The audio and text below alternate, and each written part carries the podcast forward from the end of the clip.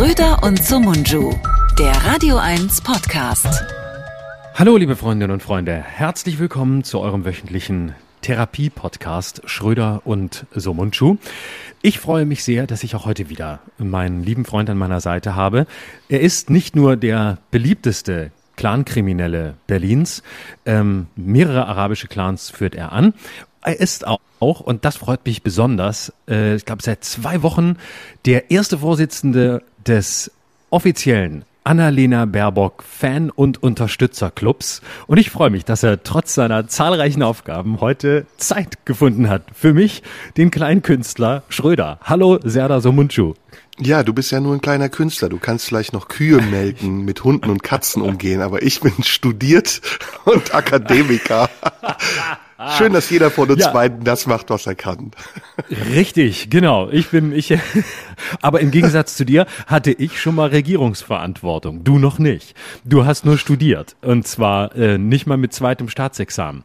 Ich dagegen, äh, ich habe zwar, kann zwar nur Kühe melken, aber da habe ich schon mal gezeigt, was ich kann. Und trotzdem ähm, bist du der Kanzlerkandidat von uns beiden. Obwohl dafür du ich, eindeutig ja. weniger kannst.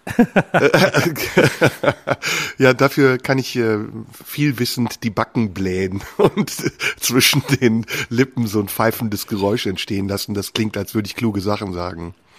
Genau, und das können wir beide sehr gut und deswegen haben wir uns beide so lieb, weil wir beide sehr gut drin sind, die Backen voll zu machen und äh, sehr viel heiße Luft zu verbreiten, was wir natürlich auch heute wieder mit bestem Wissen und Gewissen tun werden. Ja, unbedingt. Ähm, ich muss die Backen gar nicht mehr blähen übrigens. Die sind schon so so aufgebläht. Äh, Hast aber du schon das wieder ist eher zugenommen? Fett als Luft. Ja, ja, ich nehme ich nehm dauernd zu. Ist das so? Wie kommt mhm. das? Ich habe gelesen, die Deutschen machen sehr viel weniger Sport seit äh, des, des Corona-Beginns. Und äh, das wäre natürlich jetzt auch bei dir ein naheliegender Grund, aber ich glaube, weniger Sport, als du vorher gemacht hast, kannst du gar nicht mehr machen.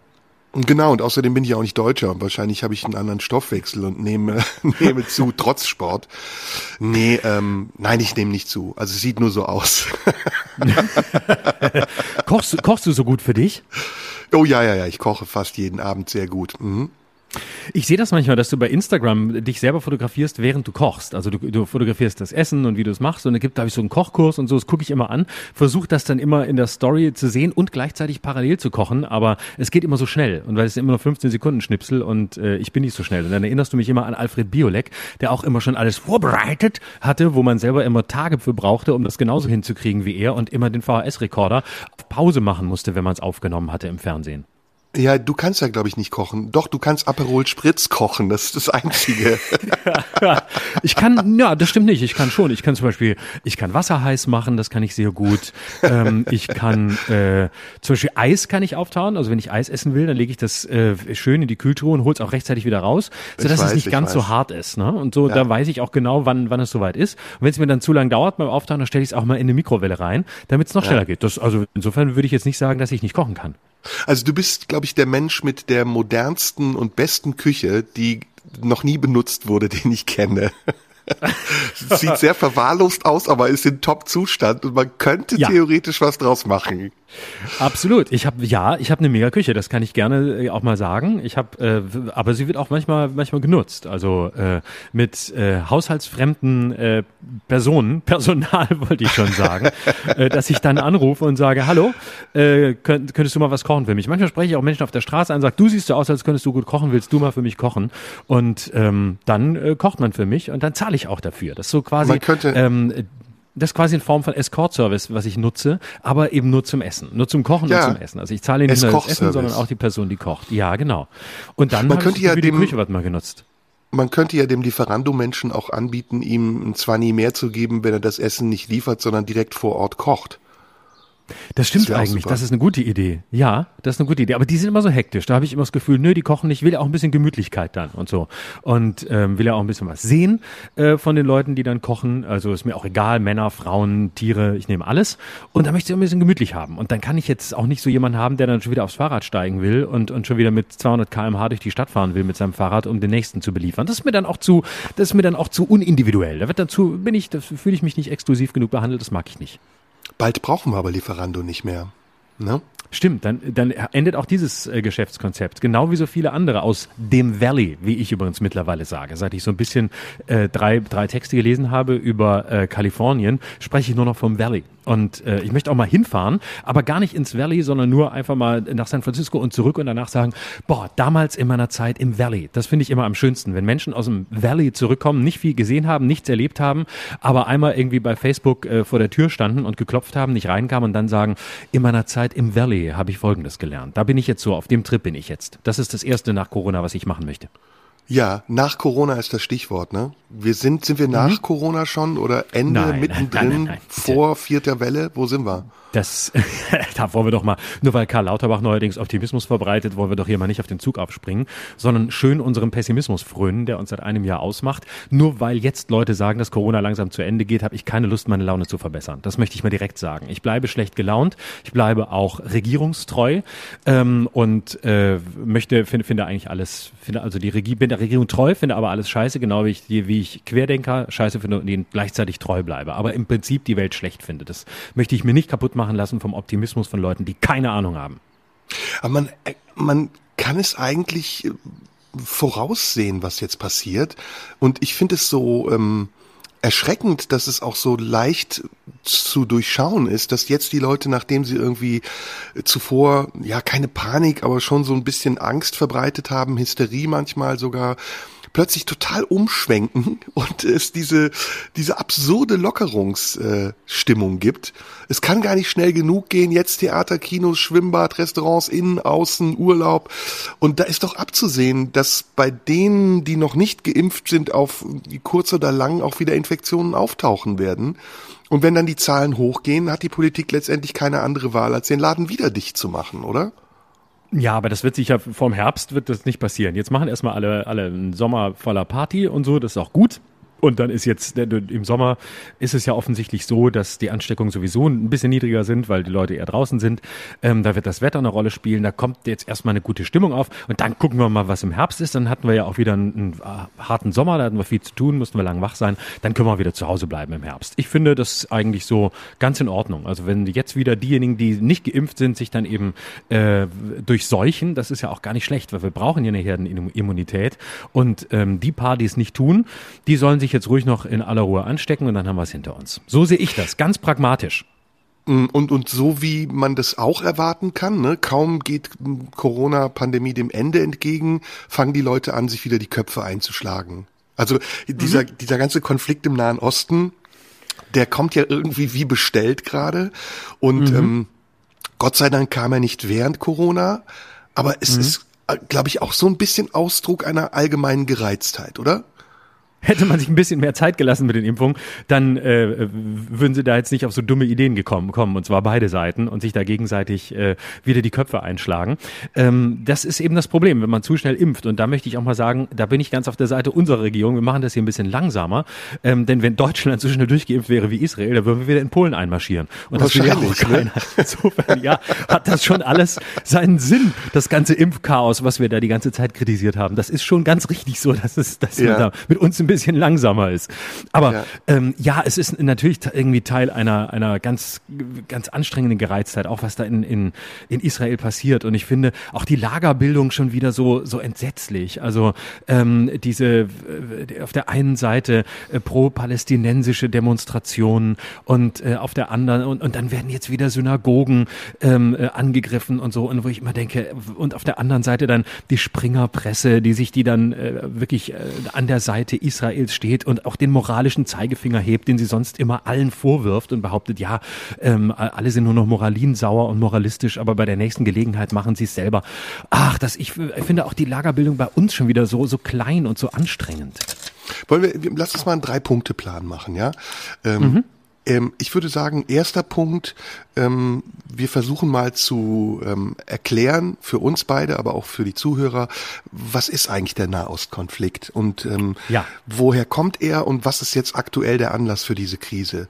Äh, mhm. Zweiter Punkt, was bedeutet das für uns in Deutschland und warum eskaliert das hier in Deutschland auf eine besondere Art und Weise, aber ja nicht nur hier mhm. in Frankreich ja auch. Und dritter Punkt, mhm. welche Lösungen würden wir sehen? Ist das eine Idee? Ja. Dann das machen ist eine sehr wir hier so ein Idee. bisschen Wissenschaftspodcast daraus. Ja. Richtig. Fang du mal Wo an. wollen wir denn mit, anfangen? Ähm, fang du mal an mit Punkt eins. Also die, die ganze Genese. Ähm, Genau, dieses- mir überlässt du den ganzen- Die würde ich die dir gerne Arbeit. überlassen. ja, würde ich den, den Teil würde ich dir gerne überlassen. Äh, bis dahin höre ich geduldig zu. Bei der Lösung steige ich da wieder ein, weil bei Lösungen bin ich immer gut. Schnell eine Lösung finden, die ähm, dann auch umgesetzt werden kann, praktisch umgesetzt werden kann, ohne große Umwege. Das bin ich. Analyse andere, Lösung ich. Also vorbildlich, äh, ähm, na vor, ähm, na wie sagt man das? Vorbehaltlich aller Fehler, die ich dabei mache, versuche ich es mal schnell und kurz zusammenzufassen. Ähm, Mhm. Es gibt das biblische Land Kanaan. Das ähm, kennst du, ne? Natürlich. Also das- da fangen wir an. das- wow, das ist ja. So, ich dachte, da- du damit wolltest es fangen wir kurz an. zusammenfassen. Jetzt fängt Nein, er nein, bei der da- Bibel an. Nee, nee, ich, ich springe jetzt von der Bibel. Also erstmal nehmen wir das biblische Land Kanaan, das sozusagen die Heimat äh, äh, der Juden ist äh, und dort liegt, wo heute auch Israel ist. Jedenfalls ungefähr da in der Region irgendwo. Da müssten wir jetzt ins Alte Testament gehen, um es genau zu beschreiben. Ähm, Wie gesagt, vorbehaltlich aller Fehler, die ich mache, man kann das gerne korrigieren. Ähm, jetzt springen wir ins Osmanische Reich und zwar Ende des Osmanischen Reichs. Das ist so 1850 etwa, wo ganz viele unterschiedliche Interessen existieren. Ähm, zum einen zum Beispiel der Russen, die versuchen ähm, ähm, Zugang zu bekommen zum Persischen Golf, wie übrigens heute auch, äh, aber auch der europäischen Mächte, der imperialistischen europäischen Mächte, die in der Kolonialzeit große Teile äh, Afrikas zum Beispiel unter sich aufgeteilt haben, aber jetzt im Zusammenbruch des Osmanischen Reiches ihre Chance sehen, auch diese unter Verwaltung des Osmanischen Reiches stehenden Gebiete in Nordafrika und im sogenannten Nahen Osten äh, unter ihre Fittiche zu nehmen.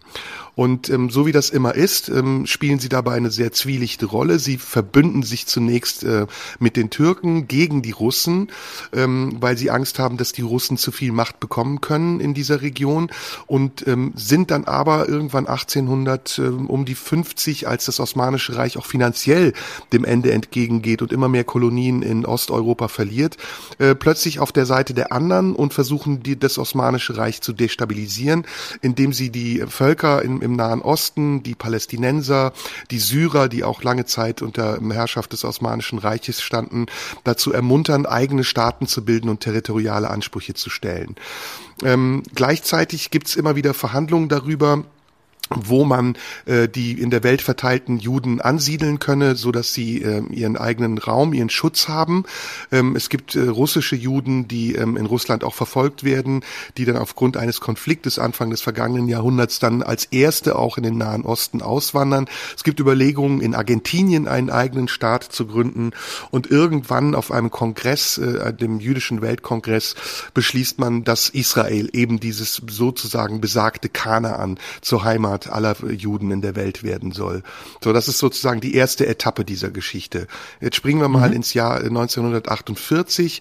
Ja, also wir sind nach dem Zweiten Weltkrieg. Ähm, während des Zweiten Weltkrieges gab es auch wieder unterschiedliche Fraktionen. Einige zum Beispiel ähm, im Nahen Osten, einige arabische Völker haben sich sogar mit Hitler verbündet und ihn auch als Führer der Araber gesehen gegen die ähm, gegen die zuziehenden Juden aus aller Welt nach Israel. Und mit, mit dem ähm, Sieben-Tageskrieg, der dann später kommt, und der Gründung Israels 1948 ist dieser Konflikt dann auf ein anderes Level gegangen. Die Briten haben sich immer mehr zurückgezogen. Die Briten waren vorher ähm, äh, im Irak und ähm, in Syrien waren die Russen und in, auch im Libanon zum Teil noch, wo dann später die Franzosen waren. Die Italiener haben Tripolis besetzt, also waren Kolonialmacht in Libyen. Die äh, Franzosen und Spanier haben im Maghreb ähm, ihre Anteile gehabt. Also es ist in ganz vielen unterschiedlichen Schichten ein Konfliktgebiet gewesen. Und mit der Gründung des Staates Israel und der Ausrüstung ähm, der israelischen Armee auch ist dieser Konflikt auf militärischer Ebene immer wieder hochgekommen. Gab, glaube ich, insgesamt acht große Konflikte, äh, bei denen beide Teile äh, militant und äh, radikal und brutal nicht nur territoriale Ansprüche gestellt haben, sondern eben auch es immer wieder zu Massakern kam und auch zu ähm, gezielten Vernichtungsaktionen, also in den arabischen Ländern gegen die jüdische Bevölkerung, aber auch eben von den Israelis gegen die in Israel lebenden und um Israel lebenden Palästinenser und arabischen Bevölkerungsgruppen. So, das ist jetzt äh, der Mittelteil gewesen und der letzte Teil kommt jetzt und das ist der Anlass für diesen neueren Konflikt. Mit der ähm, Verlegung der Botschaft nach Jerusalem hat Donald Trump ja ein sehr klares Signal gesetzt. Jerusalem ähm, mit der Al-Aqsa-Moschee ist ein Heiligtum der ähm, Moslems im Nahen Osten und damit, dass Donald Trump Jerusalem sozusagen ähm, anerkannt hat als Hauptstadt und das auch noch dadurch deutlich gemacht hat, eben, dass er die amerikanische Botschaft nach Jerusalem versetzt hat, hat er diesen Konflikt zwischen den ähm, arabischen äh, Bevölkerungsgruppen und den ähm, jüdischen Bevölkerungsgruppen provoziert, mindestens provoziert, wenn nicht sogar initiiert. Und ähm, zu guter Letzt ist es eben jetzt so gewesen, dass ähm, die ähm, israelischen Behörden und die israelischen Polizeiorgane auch, ähm, um wahrscheinlich ihre eigene Bevölkerung zu schützen, dort ähm, Präsenz gezeigt hat und bestimmte Verbote erteilt hat. Und gegen diese Verbote wehren sich jetzt die Palästinenser und die Menschen, die dort in Jerusalem leben. Also immer schon ein, ein sehr heikles Thema, immer schon ein äh, brodelnder Topf mit sehr vielen unterschiedlichen Energien. Und jetzt kommen wir zum zweiten großen Oberpunkt, den du wiederum erklären kannst, der Auswirkungen auf uns hier in Deutschland hat. Denn Deutschland ist ja nach dem Zusammenbruch des Dritten Reiches mitbeteiligt gewesen an den Lösungsfindungen für Israel. Und äh, deswegen stellt sich die deutsche Regierung auch in diesem Fall bedingungslos hinter die Politik Israels, die ja dann von den Demonstranten auch immer wieder verwechselt wird mit Juden oder Zionisten. Das wird alles gerne in einen Topf geschmissen und ähm, sehr undifferenziert betrachtet. Und trotzdem spielt dieser Konflikt da in Deutschland eine große Rolle und er vermischt sich mit anderen Konflikten. Ist das soweit mhm. einigermaßen gut erklärt? Das ist super erklärt. Ich danke dir sehr, weil ähm, ich das äh, in dieser äh, Kürze und doch Differenzierung auch, auch historisch so äh, noch nicht kannte. Also wirklich viel, vielen Dank. Ähm, toll. Ähm, ja, ich habe, äh, also, also mein Eindruck ist, ähm, äh, dass das in Deutschland, äh, und korrigiere mich da gerne, wenn ich das zu eindimensional sehe oder falsch liege, dass das in Deutschland ein komplett von unterschiedlichen Seiten instrumentalisierter Konflikt ist. Also ich würde tatsächlich genau bei dem Punkt ansetzen, den du angesprochen hast, nämlich ähm, ähm, es ist wie so viele andere Debatten eine, die sich vollkommen von der Sachebene losgelöst hat, in der ganz viel in einen Topf geworfen wird. Ähm, da vermischt sich auf der einen Seite ähm, eine äh, Seite, die sich dann auf die Seite der Palästinenser stellt, ähm, zum Teil natürlich auch mit mit äh, richtigen äh, mit richtigen Argumenten, ähm, die aber gleichzeitig ähm, die Verteidigung der Palästinenser nutzt, um dann wieder ähm, Israel komplett zu diskreditieren, dann wieder die Juden dafür verantwortlich zu machen. Da spielt ein ganz, ganz tief verwurzelter Antisemitismus, glaube ich, eine Rolle, der einfach in Deutschland noch immer sehr, sehr stark ist. Ähm, übrigens auch äh, auf der auf der Linken. Äh, das muss man auch immer wieder sehen. Auch die Linke hat, auch wenn sie das selber nicht ähm, nicht wirklich wahrnehmen will, eine ähm, tief antisemitische ähm, äh, Tradition, muss man schon leider sagen. Also ähm, wenn ich eine kleine Klammer aufmachen darf, würde ich beispielsweise sagen, ähm, äh, bei Leuten wie Horst Mahler, bei denen man sich immer gefragt hat, wie geht das von ganz links nach ganz rechts, ähm, was, was ist da äh, die Klammer? Und ähm, ich habe mich sehr lange mit dem beschäftigt und mit dieser Biografie und würde immer sagen, was, was er immer, was er immer hatte, ähm, ist ein ganz tief innewohnender Antisemitismus, der sich ja jetzt auch dann in seinem Alter in den letzten Jahrzehnten am deutlichsten gezeigt hat, indem er ähm, dann eben den Holocaust geleugnet hat und ja ähm, wirklich unabgründiges Zeug geschrieben hat ähm, und äh, ja wirklich quasi eine, eine jüdische Weltverschwörung am Werk sieht. Und ähm, äh, als, als jemand, der im, im äh, Dritten Reich äh, geboren worden ist, der einen glühenden Nazi als, als Vater hatte, den er über alles verehrt hat, ist, wohnt dem ein, ein tiefer Antisemitismus inne, der am Ende in solchen Figuren dann ähm, beide Seiten, ähm, nämlich die, die, die linksextremistische und die später rechtsextremistische vereint. Und ich glaube, dass viele, ähm, die, nicht alle, aber viele, die ähm, auf der Seite der, der Palästinenser jetzt sind, nicht einfach nur die Argumente vorbringen, ähm, die an der Stelle, die an der Stelle richtig sind, sondern gleichzeitig versuchen, ähm, damit auch ihrem latent innewohnenden Antisemitismus ein, ein äh, Wort zu geben, ähm, ohne sich allzu verdächtig zu machen, was sie aber natürlich auch tun. Und und ähm, das, das ist mein, mein Eindruck von diesem, von diesem Konflikt in Deutschland. Auf der anderen Seite ähm, hat man natürlich die Leute, die ähm, auf, an, der Seite, an der Seite Israels stehen, das ja auch mit sehr guten, sehr guten Argumenten. Ähm, und äh, die auch differenzieren, das heißt, die auch sagen, wir müssen zum Beispiel die Regierungspolitik Israels ganz klar auch kritisieren, aber damit ähm, äh, ist es kein ist es kein Antisemitismus und vor allem werfen wir nicht ähm, die Juden ähm, oder äh, ne, in, in einen Topf mit äh, mit mit der Regierungspolitik. Und dann sehe ich eben äh, und das ist da ist die Springerpresse für mich ganz vorne mit dabei, ähm, so ein so eine Tendenz, sich selber zu den Guten zu erklären. Äh, ähm, und äh, mal wieder äh, quasi moralisch Abbitte zu leisten ähm, für den Irrsinn, den man sonst so verbreitet, besonders bei Bild, ähm, wo man ja wirklich allem Menschenfeindlichen hinterherläuft, was irgendwie nur eine Chance hat, ähm, groß zu werden. Und da hat man dann regelmäßig in diesem Nahostkonflikt das Gefühl, äh, da haben auch einige Leute dann äh, wittern die Chance, sich einmal reinzuwaschen, indem sie hier ganz klar auf der richtigen Seite stehen und wer da nicht steht, ähm, der ist dann wohl im, im Wahrheit doch eigentlich ein, ein Judenfeind. Und das ist das Spiel, was, was einige in den Medien, vor allem die Springerpresse im Moment spielt und was ich äh, auch in einer anderen, aber doch ähnlichen Art und Weise äh, so widerlich finde, weil es jedes Mal sich abhebt von dem eigentlichen Konflikt und damit, und das ist, wäre jetzt mein letzter Punkt, und damit sind wir aber in der Art und Weise, wie das in Deutschland, zum Teil auch in Frankreich äh, diskutiert und bearbeitet wird, wieder da, ähm, wo wir ganz oft sind, wenn wir über Debattenkultur sprechen, nämlich, dass sich die Debatten von den Themen, von den Anlässen vollkommen loslösen.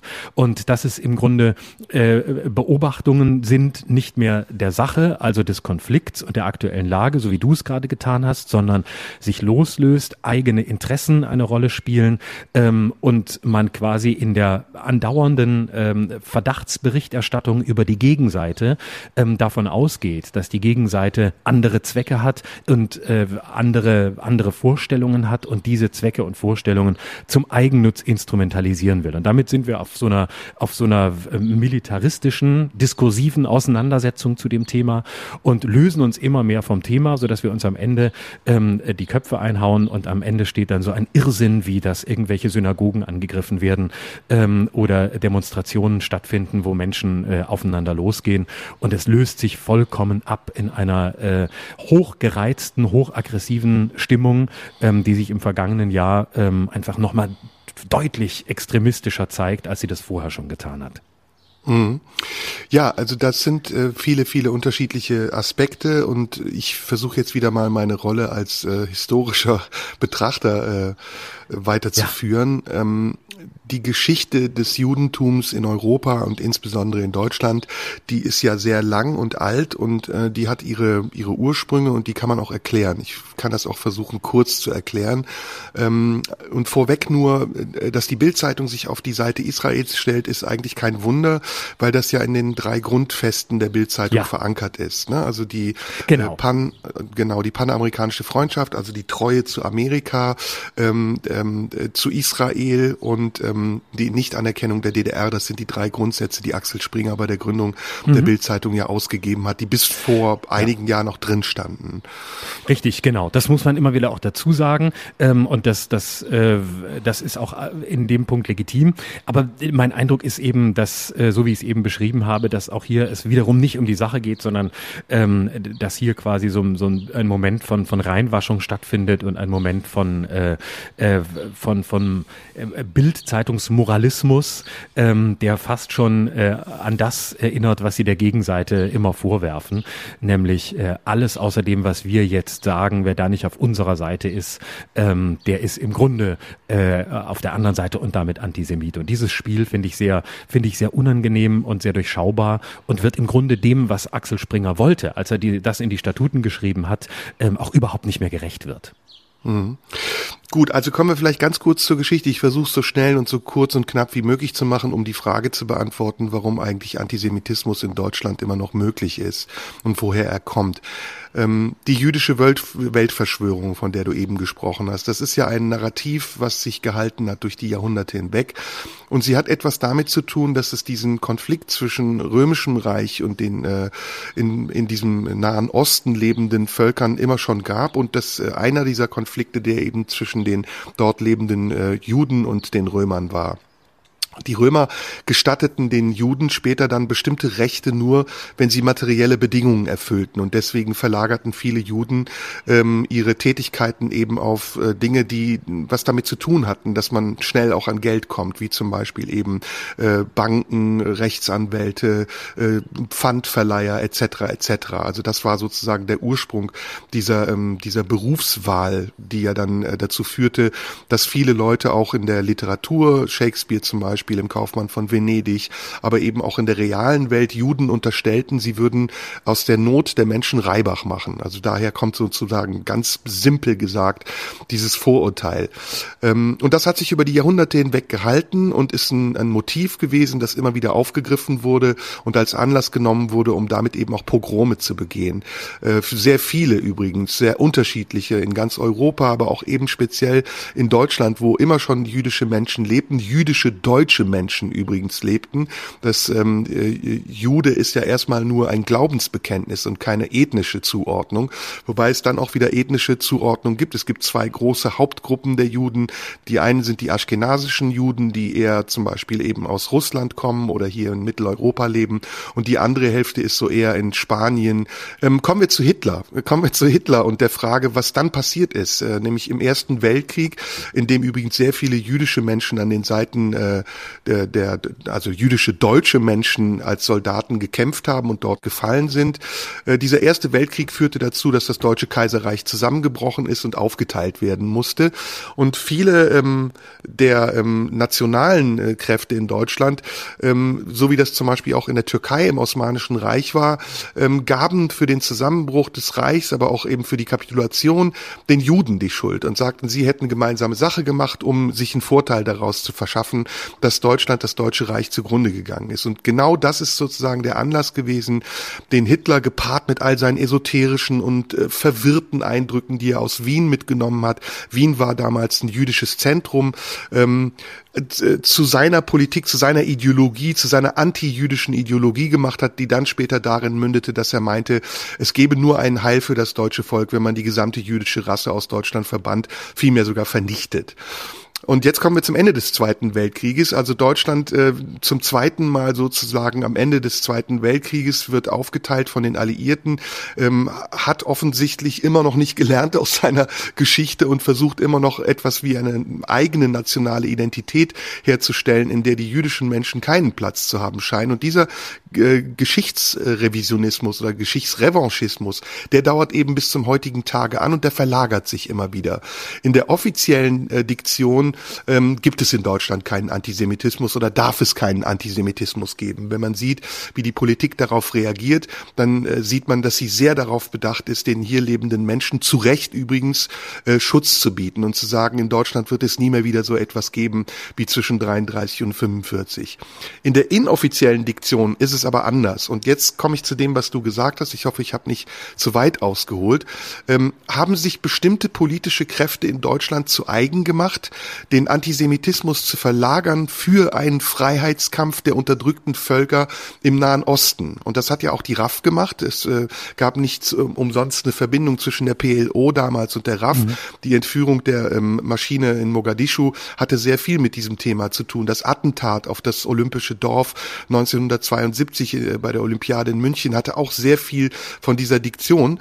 Und das ist bis zum heutigen Tage weitergegangen und hat sich mit einer neuen Komponente gemischt, nämlich mit der Frage der Integration der in Deutschland lebenden ähm, Menschen aus dem Nahen Osten, den Zugewanderten zum Beispiel der neuen Flüchtlingsbewegung aus Syrien, aus dem Libanon, aus der Türkei und so weiter und so fort und den hier lebenden Minderheiten, die ohnehin für Anerkennung kämpfen. Deswegen führt das zu großen Paradoxien, dass zum Beispiel dann auf solchen anti-israelischen Demonstrationen Regenbogenfahnen gehisst gesetzt und äh, äh, geweht werden, obwohl die ähm, Demonstrierenden wissen müssten, dass ihr Leben eigentlich in Israel am freisten wäre und in Palästina oder in sonstigen Ländern, für die sie dort demonstrieren, ziemlich schwierig laufen dürfte. Mhm. Dieses ganze paradoxe Geschehen kann man eigentlich gar nicht mehr auflösen. Also es hat so viel Eigendynamik und es würde so viel Aufklärung erfordern, um den Menschen zu erklären, dass das, was sie dort tun, eigentlich nicht in ihrem eigenen Sinne sein kann, dass man eigentlich nur entweder kapituliert man und sagt, okay,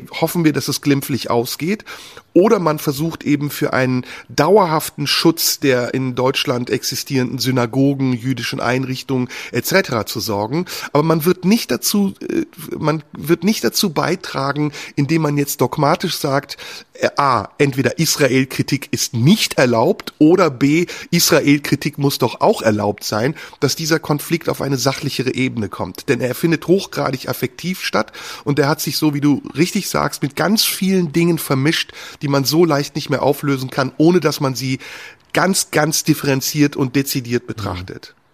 Ja, also ein Punkt zu dem äh, zur RAF, äh, das ist wäre ein wirklich wichtiger Punkt, dass die dass die äh, RAF damals ähm, diese Verbindung zur PLO hatte und ja auch äh, da, dahin geflogen ist, äh, nämlich äh, in die äh, zur PLO und sich dort hat äh, an der Waffe ausbilden lassen. Äh, unter anderem Maler, ich glaube auch Andreas Bader war dabei und noch einige mehr, Ulrike Meinhoff, ähm, die da die da hingeflogen sind, um sich ausbilden lassen, um anschließend in Deutschland in den Untergrund zu gehen und ähm, dort lernen wollten wollten, wie man es genau macht und äh, dort aber dann auch wieder eine interessante Paradoxie ähm, festgestellt haben, ähm, dass äh, dieser ganze Ansatz, den die da haben, ja eigentlich ganz furchtbar ist. Also äh, beispielsweise äh, Horst Mahler hat ja danach gesagt, also das ist ja im Grunde hier, das war so schlimm, äh, das war ja fast wie, das war ja, das war ja fast wie bei den Nazis. Also das ging ja, äh, das war ja die völlige, ähm, das war ja totalitär und das war äh, kompletter Unterordnungsgeist, den die uns dabei gebracht gemacht haben.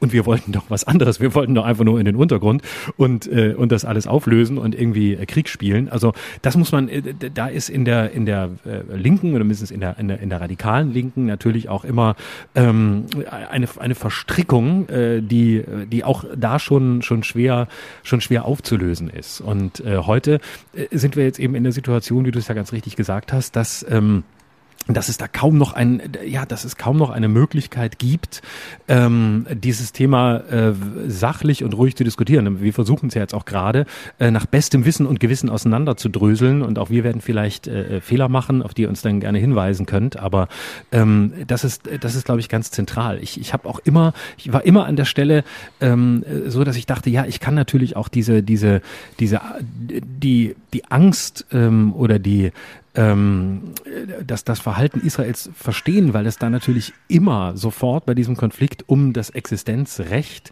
äh, der Juden und dieses Landes geht, das einfach von sehr vielen Seiten in Frage gestellt wird und es ja immer wieder ähm, Herrscher in benachbarten Gebieten gab und gibt, die kein anderes Ziel haben, als äh, Israel von der Landkarte zu tilgen und, und zu löschen.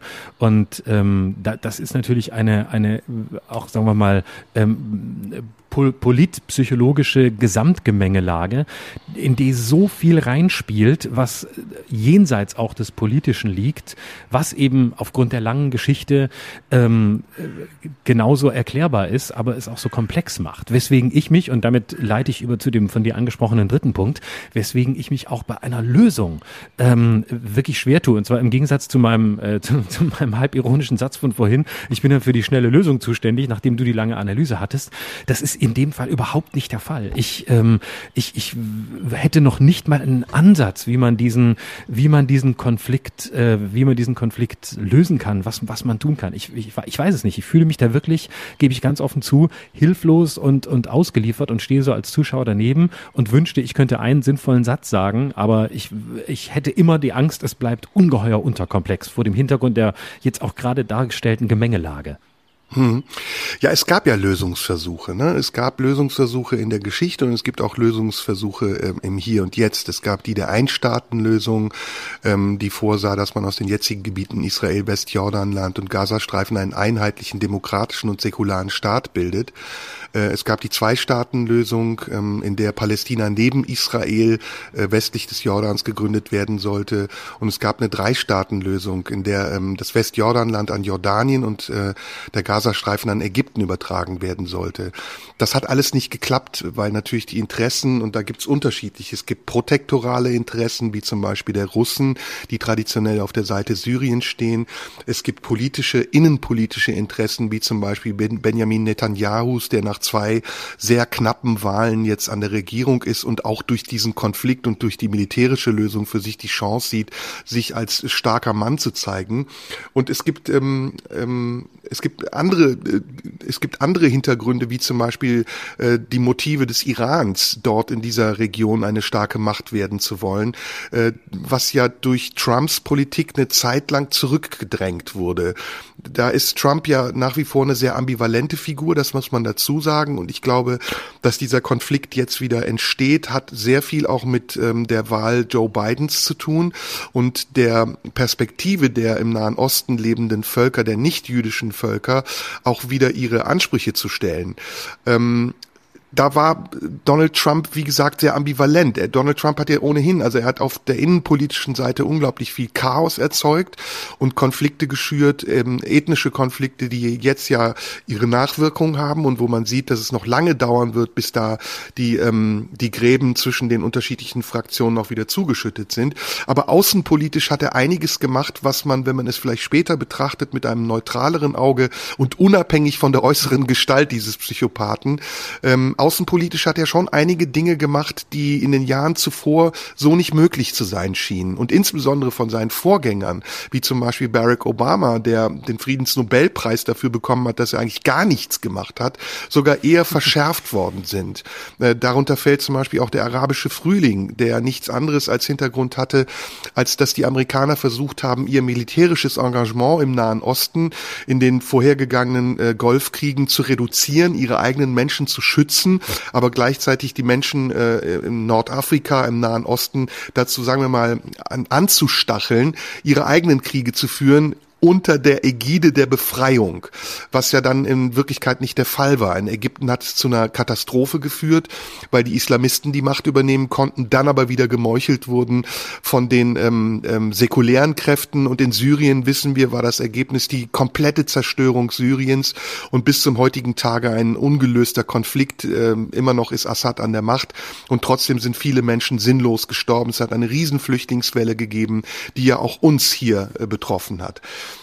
Ähm, also da gab es Lösungsversuche. Das Ganze ist eben nur so eingefahren, dass man äh, nicht weiß, welche Lösung nun wirklich die praktikabelste Lösung wäre, weil die Interessen sich auch permanent verändern. Mit jeder Regierung, die in Israel neu an die Macht kommt, verändern sich auch die Interessen der israelischen Politik.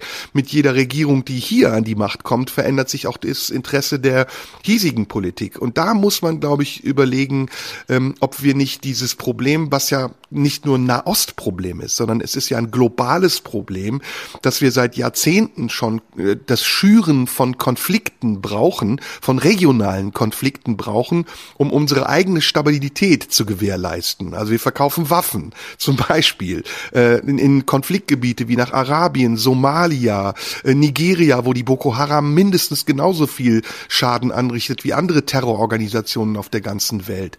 Wir verkaufen auch Rohstoffe, die zur Herstellung von Atomwaffen tauglich wären, wie nach Tadschikistan etc. etc. Also wir bauen unsere Stabilität auf der Instabilität anderer Länder auf, in denen Krisen existieren, die uns politisch sogar mitschaden können, aber wirtschaftlich nützen. Und ich glaube, da ist der Ansatz einer Lösung viel, viel weiter im Grund der Sache zu lösen als an der Oberfläche, zu suchen als an der Oberfläche. Hm.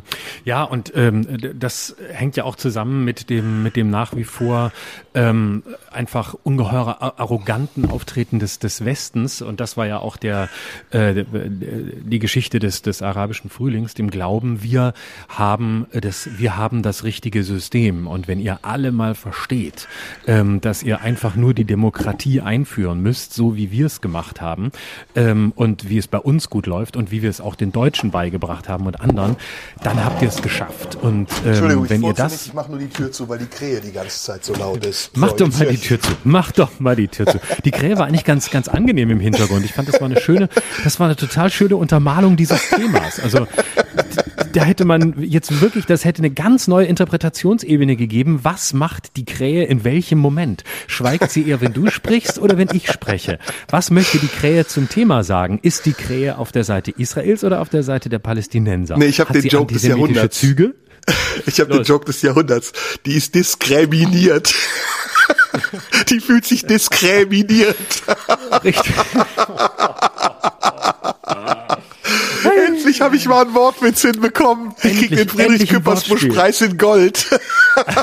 endlich, endlich ein Wortspiel. Du, als alter Heinz Erhard Schüler bin ich natürlich begeistert von diesem Wortspiel und möchte dich gerne ermutigen, noch ganz viele weitere mitzubringen, damit wir mal ein bisschen gute Laune in den Podcast bringen. Immer diese ernsten Themen, Nahostkonflikt, deine ganzen Vorträge immer, meine Fresse, du. Ich ja, saß ja. schon hier, ich habe kaum bin gar nicht mitgekommen, ich hab, bin jetzt noch im Osmanischen Reich und weiß nicht, was war. Und dann kommst du ja. mal mit so einem mit so einem Witz, den auch ich verstehe. Da freue ich mich einfach total drüber. Da kommt zack, ähm, diskriminiert und und so. Klar, die ist im Hintergrund, das ist wahrscheinlich auch eine nicht männliche Krähe, ähm, die sich wahrscheinlich eher nicht binär äh, geschlechtlich einordnen würde und hat natürlich das Gefühl, dass sie bei so zwei Macho-Typen wie uns, die sowieso äh, sich pseudo-intellektuell permanent übertrumpfen wollen, gar nichts zu sagen hat und muss dann zu solchen Mitteln greifen. Und was passiert? Die beiden arroganten Säcke, besonders der, der, der Türke, der jeden Tag zehn Kilo zunimmt, macht natürlich das Fenster zu. Klar, er möchte nicht, dass mal eine andere Stimme in diesem Podcast auftaucht. Nein, er möchte sich selber reden hören. Nicht mal so eine unschuldige Krähe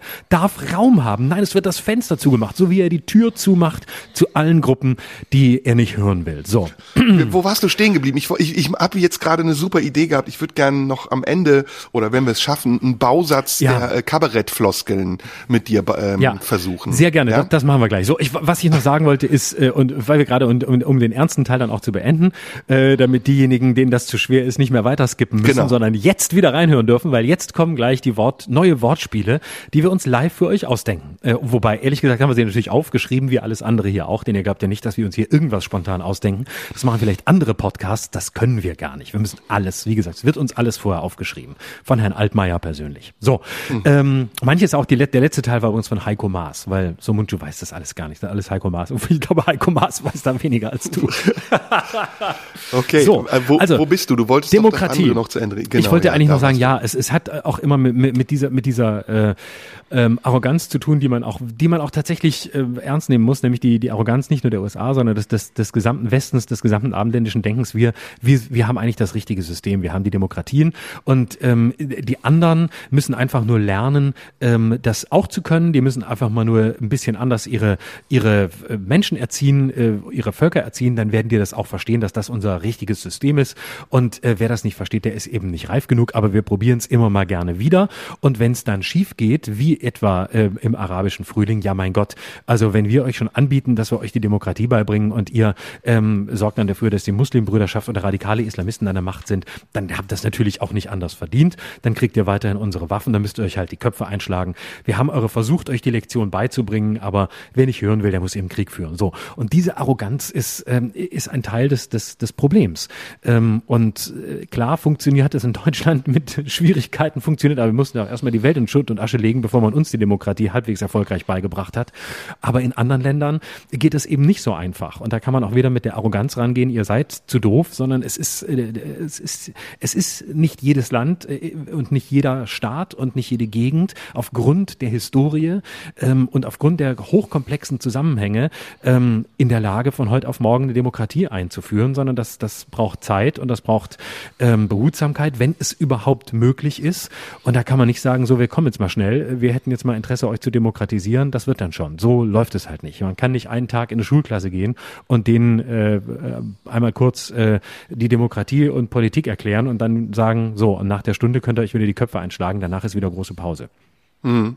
Ja, das ist alles, ähm, wie du richtig sagst, es ist alles sehr komplex, es ist Weltgeschichte, das hat was damit zu tun, dass die Menschen irgendwann angefangen haben, sich zu bewegen, auf der Suche nach äh, fruchtbaren Gebieten, nach äh, Nahrung, nach, nach äh, ja, irgendwas, wo es lebenswert ist. Und damit hat auch der Imperialismus und äh, die Kolonialgeschichte angefangen. Und wir leben bis äh, zum heutigen Tage in den Nachwirkungen. Also wir, wir haben territoriale Ansprüche, Wie gesagt, wir haben darüber politische Ansprüche, wir haben ähm, Machtansprüche und ähm, das ist so komplex und so verworren, das kann man fast gar nicht mehr aufklären. Man kann eben in die Zukunft blicken und versuchen, ähm, Lösungen äh, zu, zu, zu basteln. Eine Lösung zum Beispiel, die ich sehe, ist, dass wir tatsächlich über das, was ich eben gesagt habe, nachdenken müssen. Nämlich dürfen wir gerade wir in der westlichen Welt den Anspruch weiter darauf stellen, auf einer Insel des Wohlhabenden, der, der Freiheit, ähm, der, der Vielfalt zu leben, während wir anderen Leuten das indirekt unmöglich machen. Nämlich eben, wie gesagt, dadurch, dass wir unsere wirtschaftliche Stabilität durch die Instabilität, die politische Instabilität dieser Region, die wir durch den Verkauf in Waffen ähm, ähm, garantieren, ähm, in Kauf nehmen. Das, das müssen wir überprüfen, ob das in Zukunft so bleiben wird. Und da gibt es ja mehrere Modelle.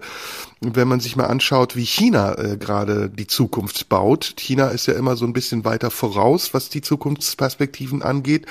Und dann sieht man, dass China eben versucht, das auf einer technologischen Ebene zu machen. Also die, die technologische Entwicklung Chinas in den letzten Jahren, die aber auch sehr viel damit zu tun hat, dass China ähm, Ressourcen erworben hat in der dritten Welt, zum Beispiel in Südafrika oder in großen Teilen Afrikas, wo die Chinesen äh, zum einen eben dafür sorgen, dass diese Länder mit äh, mobilen Netzen ähm, ausgestattet werden, aber auf der einen Seite als Gegenleistung sich Zugang zu den Ressourcen verschaffen. China spielt seine Macht auf einer anderen Ebene aus, eben nicht auf einer militärischen Ebene. Vielleicht kommt das irgendwann noch, das weiß man nicht, ob China dann nicht irgendwann auch anfängt, äh, territoriale Ansprüche zu stellen, wie es ja jetzt schon zum Teil ist, also mit Taiwan und Hongkong und ähm, manchen anderen Konflikten, auch innerchinesischen Konflikten, tritt da ja einiges ans Tageslicht, was vielleicht in Zukunft noch mehr sein wird. Aber da gibt es eben gerade einen, einen unsichtbaren Streit der Ideologien und in diesen Ideologien gibt es eine eher zusammenbrechende, das ist so die westliche, die kapitalistische der letzten 40, 50 Jahre? Und äh, einige neue, die im Aufbau sind, wie zum Beispiel übrigens auch in Indien. Und ähm, in anderen Ländern der vermeintlich früheren dritten Welt, die immer stärker werden. Auch Korea, Südkorea ist ein solches Land, das an der Schwelle steht oder eben auch noch viele andere Länder in der, in der sogenannten ehemaligen dritten Welt und ganz am Ende übrigens auch noch Afrika. Denn ich glaube, Afrika ist im Moment noch ein schlafender Kontinent und wenn irgendwann Afrika äh, die Möglichkeiten, die es hat, aufgrund der Ressourcen, die ich eben genannt habe, auch aufgrund der Bevölkerung, ähm, die sehr jung ist in Afrika, dann wird dort eine große Entwicklung stattfinden, die wir jetzt noch nicht absehen können, während wir in Europa eigentlich im Moment Rückschritte machen. Und das hat man mhm. ja auch in der Verwaltung der Pandemie gesehen. Ne? Wir haben ja gesehen, wie ja. machtlos Europa im Umgang mit dieser Pandemie war, weil einfach auch, und das hatten wir in diesem Podcast ja auch schon äh, richtigerweise gesagt, die politische Struktur nicht ausgereicht hat, um angemessen zu reagieren auf das, was dort passiert ist. Und das mhm. ist das, glaube ich, ja, was wir lernen müssen. Das ist die große Lektion aus der, aus der Pandemie politisch gesehen. Das ist ähm, äh, die Lektion zu sehen, dass in einer Situation, in der ähm, eine, eine wirklich pandemische Katastrophe über uns hereinbricht, die uns alle letztlich in eine sehr ähnliche, wenn nicht sogar identische Situation bringt, nämlich einem Virus ausgeliefert zu sein, das einfach die ganze Welt äh, in kürzester Zeit erobert, dass dann am Ende natürlich die autokratischen Systeme die durchschlagskräftigeren sind. Insbesondere solche wie China, wo man natürlich den Standortvorteil hatte, dass man Pandemien wesentlich mehr Erfahrung hat, aber gleichzeitig auch das Modell seine Erfolge zeigt. Ähm, das heißt, äh, Kapitalismus und zwar radikaler Kapitalismus zusammen mit radikalem äh, Sozialismus und einem äh, radikal ähm, äh, auch unterdrückenden System bei gleichzeitiger ähm, kapitalistischer Hochleistungsgesellschaft. Und das ist das eigentlich beunruhigende. Und ich finde ich finde die Entwicklung in China äh, vollkommen beunruhigend. Ich finde auch schlimm wie viele Leute jetzt da äh, sitzen und sagen ja mein Gott China das ist ja eigentlich Mensch die haben es geschafft in der Pandemie. Da ist, äh, da ist aber, äh, wie die das hingekriegt haben, da ist aber wirklich mal Lockdown, da wird aber, da stehen aber zehn Polizisten vor jeder Tür. Ja, das ist ein, das ist ein, ein äh, autokratischer Überwachungsstaat. Und ähm, da gibt's keine, da gibt es überhaupt keine demokratischen äh, Grundregeln, nichts dergleichen. Und äh, da spielst du mit oder nicht. Und ähm, das finde ich immer, das irritiert mich komplett, wenn dann diese China-Begeisterung ausbricht. So, ja, da sollten wir uns mal dran orientieren. Nee, das ist äh, wirklich, glaube ich, ab dem dritten Tag etwas, wo die ganzen Leute, die jetzt schreien, ja, die haben es gut hingekriegt und die haben es effizient hingekriegt, sagen würden, um Gottes Willen, wo ist hier meine Selbstbestimmung? Denn Selbstbestimmung und alles, was damit zu tun hat, ähm, das gibt es da nicht. Und ach, ich möchte vielleicht mich nicht impfen lassen, ich weiß nicht so genau, ähm, hm, das muss ich immer noch selber entscheiden, ob ich mich pieksen lasse oder nicht. Äh, das sind Diskussionen, die brauchst du da gar nicht erst führen zu wollen. Sonst äh, kannst du vielleicht, ich bin nicht sicher, wie es ist mit Impfpflicht in China, aber wenn es sie nicht gibt, dann hast du so gravierende Nachteile, dass du dich ganz schnell impfen lässt. Und da geht's nicht mehr drum, dass du dann irgendwie einen Kopfpass hast und äh, wieder, äh, keine Ahnung, auf die Balearen fahren darfst, sondern da hast du richtig Nachteile. Ja, ja. Ja, damit können wir ja den politischen, äh, historischen Teil beenden und ja. gehen mal ein bisschen äh, über zu äh, dem Unterhaltungsteil. Ja. Ich habe ja schon gesagt, ähm, ähm, aus dem Baukasten der Kabarettformulierung, aber ich würde es gerne erweitern, aus dem Baukasten aller Formulierungen. Ich mag sehr gern, dass die, die, die schöne Formulierung, ähm, er ist eine spitze Zunge oder sie hat eine spitze Zunge. Also das ist auch, mit spitzer Zunge äh, ging es durch den Abend. Da weiß man immer, das ist jetzt aber einer, der hat sich richtig Gedanken gemacht, wenn der Komiker eine spitze Zunge hat. Überhaupt mag ich das Wort spitz. Ne? Äh, mh, hm, ah ja, also der, ich glaube die beiden, also der der der der der der Sumund, der Sumundings und der, der andere, der Schneider, der Schröder oder wie er heißt, ich, mir sind sie zu spitz. Also mir sind sie manchmal zu spitz. Ich mag sie, aber sie sind mir zu spitz. Das finde ich immer, das finde ich sehr schön. Das ist eine sehr, sehr schöne Formulierung in unserem Bereich. Und dann gibt's die ähm, aus dem Baukasten der Beschwerden auch noch, ähm, bisher war ich ihr größter Fan. Das ist auch, das mag ich auch sehr ja, gerne. Ja, ja. ja genau. Ne? Genau. Oder äh, nie wieder schalte ich ein, wenn sie im Fernsehen sind. Nie wieder. Also du hast irgendwie, und vor allem, äh, das, das steht immer in keinem Verhältnis. Meistens kritisieren sie einen Satz oder eine Pointe oder eine Nummer oder so. Nie wieder äh, schaue ich mir sie im Fernsehen an. Ich werde gezielt wegschauen, nie wieder. Oder auch sehr schön ist dann, schauen Sie sich mal was ab bei. Und dann äh, kommen irgendwie Namen, meistens aus der Vergangenheit.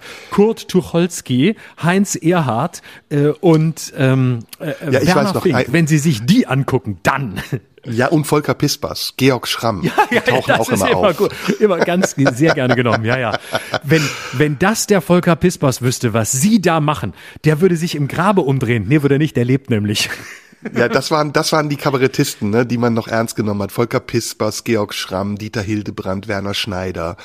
Aber wir genau. sind ja der jetzt Dieter alle Hildebrand auch immer ganz beliebt. Ja, der, der Dieter ja. Hildebrand ist auch immer ganz beliebt. Wissen Sie, der Dieter Hildebrand, bei dem hat sich der Scheibenwischer noch ausgeschaltet. Ne? Ja. Bei Ihnen schalte ich nicht mal mehr mehr an.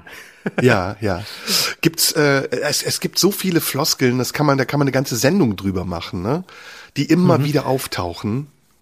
Mhm. Ja, überhaupt so so so Topoi, wo man denkt, oh, lass lass es doch bitte, lass es doch bitte, ähm, lass es doch bitte sein. Ähm, ja. Äh, also im Kabarett, lass uns doch mal ins, ins Stand-up gerade basteln. Ähm, mhm. Ich weiß ja nicht, ob Sie es wissen. Das ist ein bisschen Rüdiger Hoffmann-Style, aber so könnte ja, man ja. anfangen, ne? Nee, genau. nee warte, man, ähm, man muss anders anfangen. Hallo Köln. Hallo Köln, seid ihr gut drauf? Ja, das ist gut. Und vor allem, man muss es brüllen. Man darf nicht einfach nur sagen, Hallo Köln, sondern es muss heißen, Hallo Köln! Weil man okay, immer weiß, das ist aber der schon, Comedian, der Comedian ist, ist Comedy, immer, wer, ne? wer, ja, wer, wer, also Hallo Köln ist eine ganz klare Comedy-Formulierung und es ist vor allem immer jemand, der im Senftöpfchen Theater spielt, aber eigentlich in der Lanxess Arena sich selbst sieht und deswegen auch so schreit, als wäre er vor 10.000 und nicht vor 100 ja. und würde jetzt eigentlich da stehen und das ist auch immer ein bisschen Weltherrschaft und ein bisschen auch Rockstar, weil natürlich der Comedian immer glaubt, dass er eigentlich Rockstar ist und dass er ja und Anbiederung natürlich, ne? Ist. Ja, Rückversicherung, natürlich. Hallo Köln, seid ihr gut drauf? Das ist ja erstmal, genau. ich will die Stimmung ausprobieren. Genau, und will mal testen, ob ich, ob ich heute ackern muss, ob ich wirklich arbeiten muss oder ob ich einfach so durch den Abend gleiten kann. Ähm, das ist übrigens eine ganz, äh, eine ganz, ganz große, äh, großer Widerspruch. Dieses Hallo Köln hat ja immer sowas von, ich bin mit die Gitarre um und gleich spiele ich den ersten Song. Das Krasse ist aber, dass die größten Rockbands ja überhaupt erstmal gar nicht reden, sondern einfach erstmal Songs spielen und auch nicht fragen, seid ihr gut drauf, ja. sondern sagen, nö, spätestens nach Song zwei werden die gut drauf sein. Und wenn nicht, dann kommen sie eben später gut drauf, weil wir erstmal drei Songs spielen, die sie überhaupt nicht kennen. Ähm, jetzt mhm. lass uns mal äh, Comedy, okay, Comedy ist easy, aber wie machen wir das? Wir, wir beide müssen ein Stand-up schreiben. Du trittst auf mhm. bei nur im ersten. Ähm, wirst mhm. angesagt, mein nächster Gast Florian Schröder. So, was ist der erste Satz? Was würden wir heute machen? Jetzt heute ganz Ich bin, aktuell. also das Wort Ja muss drin sein, ne? Ich bin ja großer, ich bin ja, und dann irgendein Widerspruch. Ich bin ja großer Israel-Freund. Oder? ja, genau. genau, so direkt, direkt mit so einer Ironie reingehen. Ähm, ja. Dass man gleich schon weiß, oh, jetzt, jetzt äh, wird's, jetzt wird's missverständlich. Oder, ein bisschen Oder lieber mit einer Frage. Ist auch gut. Oder lieber Lisa ja, Eckert-Style äh. Wussten Sie eigentlich, dass die Juden, erstmal auch äh, nach Juden eine Zäsur, wussten Sie eigentlich, dass die Juden, und dann, ich finde, ich habe schon in, äh, ich habe schon im, ich habe schon im Medienkurs in meinem Zivildienst, im Radiojournalismuskurs gelernt. Äh, ganz beliebter Einstieg im äh, auf Bühnen und auch im Radio für Moderationen oder Beiträge ist. Kennen Sie das auch? Und ah. dann kommt irgend und dann so, also das ist ein bisschen wie Hallo Köln, nur in der Radiosprache. Äh, erstmal erstmal den Earcatcher. Erstmal der Hörer ist zu Hause, der schnibbelt gerade ähm, sein Obst zusammen oder kocht äh, für die Kinder zu Hause. Der hört nicht die ganze Zeit zu. Da war gerade noch ein Song von den Rolling Stones und jetzt musst du deine Hörer kriegen. Wie machst du das? Du sagst erstmal, kennen Sie das auch? Und dann sagt der Hörer natürlich, hm, hm, da drehe ich doch das Radio mal laut. Da will ich doch mal hören, ob ich das auch kenne. Was kenne ja. ich denn? Oder wir machen Thorsten, was, was der Hörer nicht kennt. Oder wir machen Thorsten Sträter-Style äh, Vergleiche. Das ist so, wie wenn man so und so macht. Ja, ja das ist Zehn ganz, Asylanten sind so beliebt. wie fünf Bratwürste, die in zu viel Fett schwimmen. Also so irgendwie so, so eine Allegorie. Und zwar eine mit Widerhaken, bei der man nachdenken muss, wo man auch nicht gleich weiß, wie ist es gemeint, sondern ja. wo man auch mal noch ein paar, ein bisschen sagt, ah, warte, da, guck, warte, stopp, da muss ich kurz innehalten und äh, warten und dann weiß ich weiter, weil, aber dann ist er schon wieder drei Sätze weiter, aber er holt mich ja wieder ab. Oder man fängt an mit einer Zahl, mit einer Statistik. 30 Prozent, ah, warum rede ich jetzt schon wieder österreichisch? 30 Prozent aller in Deutschland lebenden so und so denken. Das ist auch dieses Wussten Sie Prinzip. Ne? Wussten Sie, dass 30 mhm. Prozent aller, ist auch ein guter Anfang, oder? Mhm. Ein sehr guter Anfang einer Nummer ist auch erstmal ein Flipchart reinzuschieben, äh, auf dem ganz viele verschiedene Statistiken sind und ähm, ganz viele Zahlen und Kurven, die man dann so nach und nach ein bisschen wie im Volkshochschulkurs erklärt. Das finde ich auch, das ist auch sehr, äh, sehr schön, wo man so weiß, oh, das wird ein bisschen anstrengend jetzt, weil da, aber gleichzeitig danach äh, habe ich viel gelernt auch als Zuschauer. Da gehe ich raus und sage, boah, das war schon, boah, das war, ich habe nicht alles verstanden, aber die Zahlen, die die, das, das ist Wahnsinn. Also, ne, okay. also man, man hat jetzt nicht so viel gelacht, aber man kann danach sagen, Wahnsinn, was die alles wissen und wie viele Zahlen die kennen. Das ist Okay, wir machen jetzt folgendes. Wir machen jetzt folgendes. Ähm, eine mhm. Minute jeder und wir spielen Stand-up. Okay. In der Anstalt. In der Anstalt oder nur im ersten? Okay. Okay. Wer macht's als erster, du oder ich? Ähm, äh, du hast den Vorschlag gemacht, du musst anfangen. Komm, ich fange an, ich fange an. Okay, ähm, eine Minute. Ab du musst jetzt. mich ankündigen. Du musst mich ankündigen. Ja. Okay, von wem möchtest du angekündigt werden? Du darfst ja nicht Egal. Sendung aussuchen, ah, der du von, von, Gut, du kannst ja auch noch mich ankündigen. Von Dieter Nur. Okay, warte. ja, warte, nee. Ich sag's mal so, ne? Und äh, also das ist, äh, ich weiß nicht, aber nee, das so sind sie, diese Linken. Ne? Ja, ja, und die Linken, ne? Das ist auch ein Thema, ne? mit dem hat sich mein nächster Gast beschäftigt. Ne? Und das ist, äh, das ist der Serda. Ne? Und der war auch mal ein Linker. Ne? Was er jetzt ist, weiß ich gar nicht so genau, aber ja, manchmal wird er auch ganz schön wütend. Ne? Also, wenn am Ende jetzt nur 30 Sekunden übrig bleiben, dann wissen Sie warum. Los, jetzt sag hier schon. Kommt, hier kommt Gerda Jomunchu. Ja, ähm, hallo Köln. Ich hoffe, ihr seid alle gut drauf. Ähm, Schon mal ein Fehler. Nur ist in Berlin, Mann. hallo, hallo Köln. ähm, ich weiß ja nicht, ob Sie es wissen. Mir geht's mega auf den Sack, ähm, dass ich zu keiner Minderheit wirklich gehöre. Also ich war mal, aber bin nicht mehr und würde gern wieder, um auch an diesen äh, linkslibertären und linksidentitären Debatten teilnehmen zu können und dabei wenigstens auch für mich einen kleinen Profit zu ziehen. Also ich, ich darf zum Beispiel hier jetzt ein Stand-up spielen, der geht eine Minute, danach muss ich auch wieder die Schnauze halten.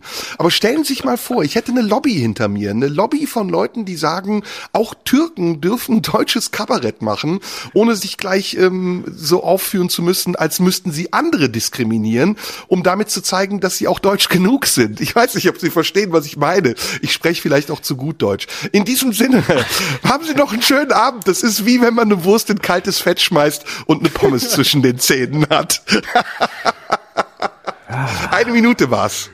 Ja, der Serda, ne? Ja. So, ne? Ja. Und dann geht's weiter. Hm. So, jetzt bist du dran. Äh, ich Ja, kann okay. nicht so gut nachmachen, wer dich Ist egal. ankündigt. Du, du kündigst mich an. Ich Mein nächster Gast ist ein wunderbar. Ja, was machst du? Nee, egal, mach, mach, mach, mach wie du willst. Ich will dir nichts vorschreiben. Los. Mein nächster Gast ist ein wunderbarer Kollege und Freund. Er hat äh, in diesem Jahr den deutschen Kleinkunstpreis gewonnen, ist aufgetreten auf einer Demo von Querdenkern und hat richtig für Randale gesorgt. Hier ist äh, Florian Schröder. Hallo. Hallo, ja. Ich weiß nicht. Kennt ihr das? Kennt ihr? Kennt ihr das? Kennt ihr das? Kennt ihr das? Ich weiß nicht. Also ich wollte jetzt eigentlich hier gar nicht mal parodieren, aber ich wollte aber kennt ihr, kennt ihr sagen, weil ich da weiß, dann kommen wir schneller rein. So, aber jetzt bin ich schon wieder zu ironisch, wollte ich eigentlich gar nicht sein. Ähm, denn ich ähm, wollte eigentlich eher was äh, Aktuelles erzählen. Und zwar, ich weiß nicht, äh, äh, kennt ihr das? Kennt ihr das? Also ähm, es ist zum Beispiel so, äh, in der Werbung. Ne? In der Werbung, ich weiß nicht, ke- kennt ihr Werbung? Werbung, kennt ihr? Ähm, wenn, wenn ihr Werbung kennt, dann kennt ihr auch, dass da zum Beispiel steht, ähm, Käse mit 10% Fett. 10%. Versteht ihr? 10%. Kennt ihr? 10%. 10 ist nicht viel. Ne? Ist nicht viel. Aber jetzt pass auf, jetzt pass auf. Jetzt haben Studien ergeben, ne? Studien haben ergeben, äh, dass äh, das gar nicht stimmt. Ne? Also, also jetzt stopp, warte, warte, warte, warte. Kennt ihr, kennt ihr? Äh, das stimmt natürlich schon. Also das mit den 10% Fett stimmt. Ob das, ich will jetzt nicht sagen, dass gelogen ist, wenn das die Käsefirma draufschreibt. Aber was die euch verschweigen, Leute, was die euch verschweigen ist, ähm, dass 90% Scheiße da drin ist. Ja, also nur 10% Fett und die, der Rest sind Chemikalien, Abfälle aus dem Meer, Kuhscheiße, ähm, äh, äh, Batterien, die ihr weggeworfen habt. Eure Batterien sind in jetzt um. eurem Käse. So, Schlusspointe. Und da Super, bin ich, äh, ich, ich finde vor allem, da war jetzt auch, ich muss mich mal kurz selbst loben, ich finde, da war alles drin. Ja. Von so einem Comedy-Einstieg, so ein bisschen Mario Bart-mäßig, dass man so denkt, oh Gott, oh Gott, jetzt driftet er ab, jetzt ist, oh, jetzt will er ins Olympiastadion. Aber gleichzeitig hole ich mir dadurch natürlich wahnsinnig viele Leute, die mir sonst nicht zugehört hätten. Dann so ein bisschen was Alltägliches aus dem Supermarkt und dann aber auch eine, noch mal eine harte Statistik hinten dran. Da hätte ich dann, eigentlich hätte ich da das Flipchart rausgeholt, um die 10% und die 90 zu visualisieren, damit der Zuschauer nicht überlastet ist mit der Vorstellung dieser Zahlen. Aber Big Point wäre Lauterbach-Verarsche gewesen. Also ich hätte Ja, an deiner Stelle noch den ich- Lauterbach eingebaut. Zu erwartbar, zu erwartbar. Ich Lauterbach als Mario. Barth. Kannst du das? Kannst du, äh, äh, mach mal Lauterbach als Mario Barth. Mach mal, mach mal, mach mal. Ganz Mach ehrlich, mal, mach ist mal, keine mach mal. Pa- Warte, entschuldige mal. Ist doch, ich bin doch nicht deine Parodie. Ich bin doch Kennen nicht deine Sie meine Freundin? hier. Aber Ja, allein schon, wenn du sagst, kennen Sie, äh, äh, Moment, wir, wir müssen ein bisschen besoffen klingen. Äh, kennen Sie das? Ich habe keine Freundin und bin Epidemiologe. Da kann man sich den ganzen Tag äh, hochrechnen, wo man sich ansonsten was anderes hochmacht. Komm, ist okay, vergiss es. Nein, kennt er, kennt er, kennt er meine Freundin, also, also kennt er, kennt er, kennt er, also meine Freundin, also heißt, hat, heißt er also Corona, kennt er, kennt er Corona, kennt er, also meine, meine Freundin, die Corona, also, also ich weiß nicht, ob sie kenne, kennt er, äh, die ist also meine Freundin, weil also ich bin schon seit einem Jahr, also, also mit ihr zusammen und also, also, mein Problem ist aber also, also, äh, die, die Corona, sie ist wirklich, also, sie ist Hammer, Hammer, ich weiß nicht, kennt er Hammer, kennt er manchmal, Hammer hole ich manchmal bei Markus Lanz auch raus, wenn die Inzidenzen zu hoch, aber anderes Thema und kennt er, meine Freundin hat das Problem, aber, äh, sie, meine Freundin fickt alle. Also die Corona, die fickt Amerika. Geil, wenn China, Lauterbach die ficken sagt. Alle. Fickt, auf, fickt alles durch. Und das ist also mein Problem. Und da rufe ich jetzt mal bei also Jürgen Domian. Kennt er Domian? Kennt er Danke. Sag mal, Ähm, also, das war der unterhaltsame Teil. Ähm, Jetzt ist wieder ernst du, hier. Schluss, wir sind nicht zum Spaß hier. Haben wir noch ein Thema? Wir hatten die letzten Wochen, wollten wir über Treue sprechen. Äh, wir haben aber, ich habe auch noch ein Thema, aber hast du noch eins? Mhm. Sag mal, was Ja, ich hätte die, ich habe die, äh, die, ich habe die Fortsetzung, ähm, ich habe die Fortsetzung der Treue noch auf der Liste. Ich ähm, wollte auf jeden Fall, um noch ein bisschen Energie in die Show zu kriegen, habe ich mir vorgenommen, auf jeden Fall noch mal äh, einfach nur Annalena Baerbock zu sagen, weil ich glaube, dann kommt äh, dann kommt gute Stimmung auf. Oh, da müssen muss ich uns kurz mal ähm, uns korrigieren. Ich habe uns beide. Mir hat nämlich jemand, ach genau, und äh, heute wollte ich unbedingt noch ein paar Nachrichten vorlesen, die so gekommen sind. Das haben wir schon seit Wochen versprochen. Ähm, da haben wir uns wirklich letzte Woche, ähm, glaube ich, ähm, hat uns die die die Aktualität überholt. Ähm, mir hat jemand geschrieben, äh, dass wir tatsächlich nicht ganz gerecht waren, weil Annalena Baerbock hat nämlich ähm, Boris Palmer vor diesem Tweet, über den wir uns unterhalten haben, wo sie sich, äh, wo sie direkt sagt gesagt, Parteiausschussverfahren, so geht's nicht, das war's jetzt, Boris, hat sie mit ihm telefoniert und hat das auch mit ihm abgestimmt, diesen Weg, und hat gesagt, wir werden das jetzt in die Wege leiten und äh, ich wollte es vorher mit dir machen, äh, besprechen. Das muss man, glaube ich, nochmal dazu sagen. Ähm, das, da haben ein paar Leute geschrieben, ja, aber das war, war ja jetzt nicht ganz so, wie ihr das gesagt habt, das stimmt. Das wussten wir entweder zu dem Zeitpunkt noch nicht, als wir aufgenommen haben, oder es ist uns durchgerutscht. Deswegen wollte ich das gerne noch als kleinen Nachtrag und journalistische Korrektheit nachliefern. Hm, ja, gut, aber das haben wir ja schon mal gesagt. Wir reden hier frei und da kommen immer wieder Sachen vor, die man korrigieren kann. Ich bin ja. Typ, ich entschuldige mich gern. Das weißt du und ich möchte keine Show hier ähm, äh, durchgehen lassen, ohne dass ich nicht was gerade rücke oder sage, dass es mir leid tut oder dass es falsch war. Das weißt du. Okay. Das, das ist mir wichtig, weil ich Christ bin.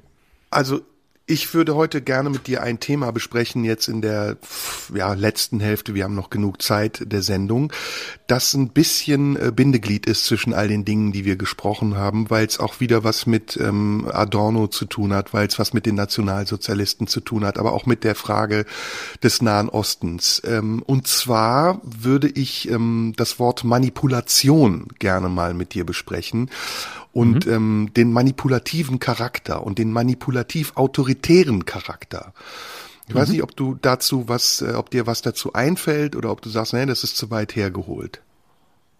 Nee, gar nicht. Ähm, das äh, setzt ja ein bisschen äh, das setzt ein bisschen an, gerade bei meinem kleinen, bei meinem kleinen Stand-up und meiner Werbeidee. Ähm, da sind wir ja im Grunde schon von der anderen Seite betrachtet mitten im Thema. Also ist Werbung Manipulation? Ist also äh, beispielsweise so eine Aufschrift wie nur zehn Prozent Fett, mit der natürlich kein Mensch was anfangen kann, weil niemand weiß, ist das jetzt viel oder wenig. Ähm, äh, oder 90 Prozent fettfrei, ähm, womit man sagt, da sind 10 Prozent Fett drin, was ja dann auch wieder bedeuten könnte, es ist richtig viel. Ist, sind wir da schon im Bereich der Manipulation oder sind wir da noch im Bereich der Kommunikation, in der man eben ähm, quasi einen Aspekt, der in der Sache hoffentlich richtig ist, nach vorne stellt? Ähm, und das ist ein Bereich äh, der, der Manipulation. Und ich, meine Assoziation im ersten Moment ist, mit Manipulation geht's mir als Begriff oft so, ähm, wie mit vielen anderen, sie werden mir zu inflationär benutzt, weil ich sie äh, zu zentral finde, weil ich sie zu wichtig finde und weil wir sie nicht entwerten sollten, weil es eben sehr viel Manipulation gibt und sehr viel gibt, wo dieser Begriff richtig ist und angemessen ist. Und deswegen bin ich immer vorsichtig zu sagen, ähm, alles ist Manipulation oder wir werden manipuliert. Aber ähm, dass das ein großes Thema ist, äh, ist äh, sehe ich auf jeden Fall so. Und dass wir sehr viel von Manipulation ähm, umgeben sind, insbesondere durchs, durchs Internet und durch ähm, Quellen, die wir häufig nicht kennen, auch journalistische Quellen, die wir nicht kennen. Ähm, das halte ich für ziemlich offensichtlich, gerade wenn es um, um kriegerische Auseinandersetzungen geht oder um, um Auseinandersetzungen mit Waffengewalt geht, ähm, ist man ja, ist die Desinformation ja eigentlich die einzige Politik, ähm, leider, ähm, so ähm, selbst Journalisten, die vor Ort sind, häufig Quellen gar nicht mehr prüfen können, äh, und zwar, ob sie manipulativ sind oder ob sie ähm, seriös sind. Hm. Ja, und wir haben ja letztes Mal äh, oder die vorletzten Male auch darüber gesprochen, wie diese Verbindungen äh, existieren zwischen den historischen Betrachtungen dieser Phänomene und den aktuellen Debatten. Und ähm, davon ausgehend würde ich gerne auch nochmal eben über den manipulativen Charakter sprechen, der ja ähm, übrigens, das ähm, habe ich ja eben schon gesagt, das hat wieder was mit Adorno zu tun, als gefährlichste Form autoritätsgebundener Subjektivierung gilt. Also was heißt das? Ähm, das heißt, dass ähm, diese, dieser manipulative Charakter immer ein Zubringer ist zu etwas, was wie eine Diktatur ist. Äh, Leute wie Himmler, Höss oder Eichmann, die eben perfekte Organisatoren des Massenmordes waren, die waren erforderlich, um diese, diese zerstörerische Ideologie äh, dann zu, zu, zu Realität werden zu lassen. Und in unseren heutigen Debatten, die ja auch immer wieder daran äh, anlehnen, wird das ja auch immer wieder benutzt. Also diese diese Argumentation, ihr seid Handlanger eines unsichtbaren Systems, das eigentlich etwas äh, mit uns vorhat. Es möchte uns äh, manipulieren, es möchte uns vernichten, es möchte uns unsere Freiheiten nehmen. Und ihr seid die, die das möglich machen, weil ihr konform seid und euch keine Gedanken macht und euch beeinflussen lasst von denen, die Schlechtes mit uns vorhaben.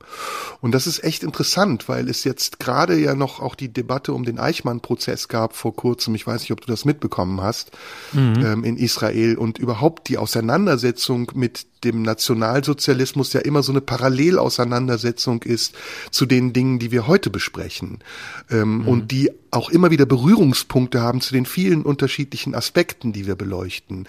Ähm, mhm. Sowohl die jüdische Weltverschwörung, die sich dann ähm, im Chip von Bill Gates widerspiegelt, als auch eben äh, unsichtbare Diktaturen, die uns regieren wollen, Kindern das Blut aussaugen und Reptiloiden sind. All das sind Themen, die dann ganz komisch verkettet miteinander auftauchen auftauchen und offensichtlich noch eine Wirkung zu haben scheinen.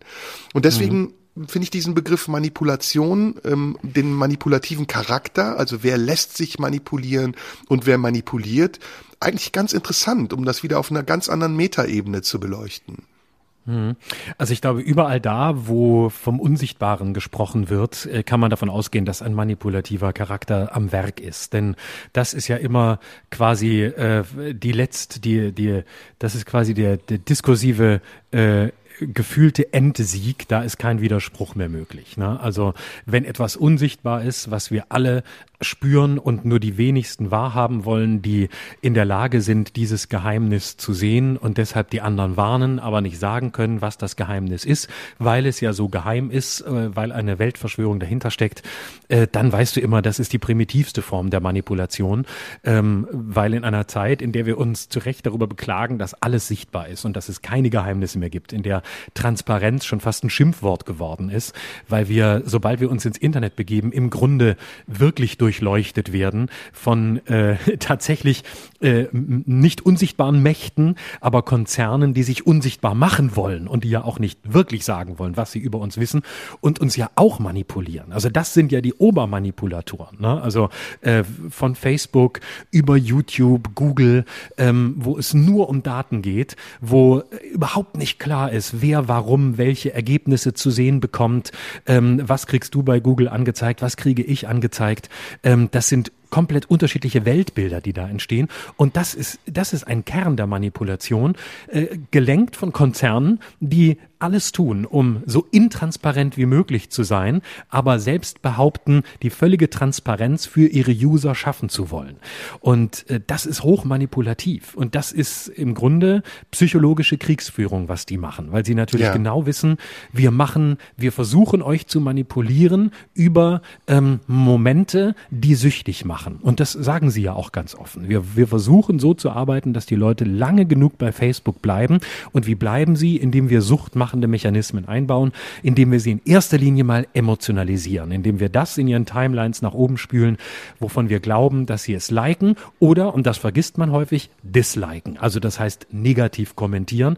Denn damit ist quasi dieser Inhaltsagnostizismus, diese Inhaltslehre dieser Plattformen erklärt. Es ist uns egal, was passiert, denn uns interessiert interessiert nur die gezielte Manipulation des Users. Wir wollen, dass er lange hier bleibt. Und ob er danach äh, rausgeht und Menschen erschießt, schießt oder eine, eine Amokfahrt macht oder ob er danach ähm, Sex mit seiner Freundin hat, weil er äh, so erregt wurde, von was auch immer, ist uns völlig egal.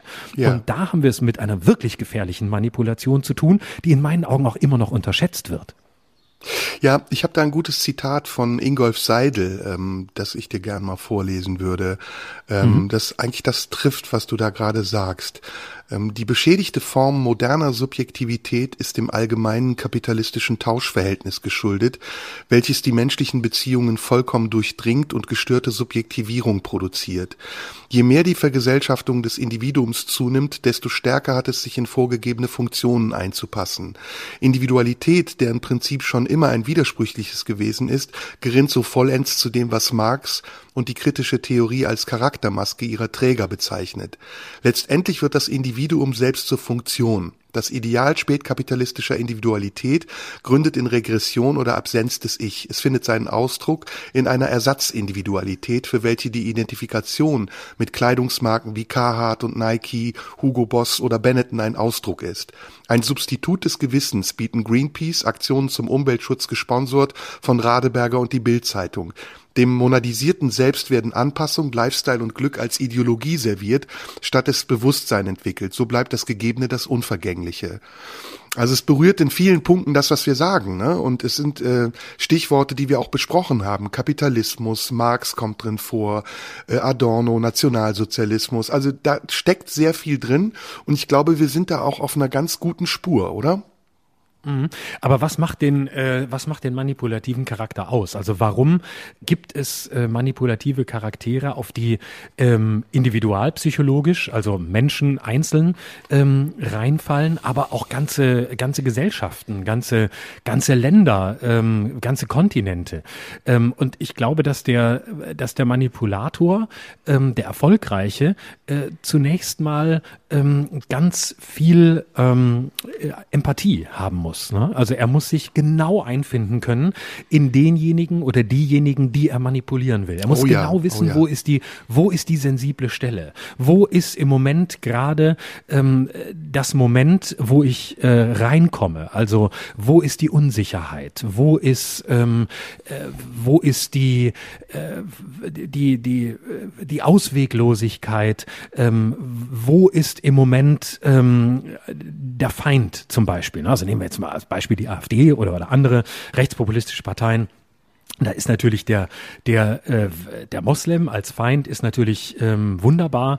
Äh, der pflanzt sich fort wie die Karnickel. Ähm, der will uns überrollen und der wird uns übernehmen. Und wenn wir die alle reinlassen, die nehmen uns unsere Frauen weg, die schwängern die alle, die kriegen alle von denen Kinder. Und da die denen fünf machen und nicht wie wir anderthalb ähm, statistisch, weil wir alle arbeiten wollen, deswegen werden die uns irgendwann übernehmen und deswegen müssen wir alles dicht machen und dürfen keine von denen aufnehmen. So ganz simples Bild. Das heißt aber, da musst du ja zunächst schon wissen, so wo ist eigentlich der Angriffspunkt? Wo kann ich reingehen? Wo ist, wie, wie kriege ich, wie kriege ich als Manipulator die Menschen da, wo sie am ängstlichsten sind? Und das ist, glaube ich, der entscheidende Punkt für den erfolgreichen Manipulator. Zu wissen, wo ist der Schwachpunkt? Wo ist die Angst? Ja, äh, das stimmt, wobei Manipulation ja hier ähm, von denen ähm, ausgeführt wird, die die Manipulation einer Instanz weitertragen. Ne? Also es geht hier bei mir äh, nicht nur um den, den Hauptmanipulierenden, das heißt derjenige, der dich zum Instrument für sein Anliegen machen will, sondern es geht auch um die Nebenmanipulierenden, die das verwirklichen, weil sie autoritätshörige äh, Individuen sind, die das für richtig halten, was man ihnen sagt. Also es ist eine mhm. Kettenreaktion sozusagen. Aber mhm. zunächst mal gebe ich dir recht. Also ähm, es beginnt Manipulation gehen wir vielleicht mal ein paar Stufen nochmal runter beginnt ja damit, dass jemand ein verstecktes Anliegen oder vielleicht sogar ein offensichtliches Anliegen, was er hat, durch einen äh, Ersatzmechanismus erreicht, indem er dir etwas vortäuscht zu wollen oder dir vielleicht zu tun, Gutes oder ein Gefallen, äh, was er aber eigentlich nicht vordergründig will, sondern im Hintergrund hat er eine andere Absicht. Ähm, mhm. Ein simples Beispiel, ähm, wenn du mir noch ein, mm, ein Bonbon gibst, dann werde ich dich belohnen. Ja, das ist schon eine Manipulation, mhm. weil damit mhm. ähm, nehme ich dir sozusagen die Entscheidung ab und verlocke dich mit einer Belohnung und überlasse es mhm. dir nicht zu entscheiden, ob du sagen kannst, nö, ich will gerade nicht, weil ich mm, kann nicht, ich habe keine Lust, sondern ich du sanktionierst sogar vielleicht in dem Moment, indem ich dir sage, wenn du es nicht tust, dann werde ich aber böse. Auch das ist ja eine Form von hinterhältiger Manipulation.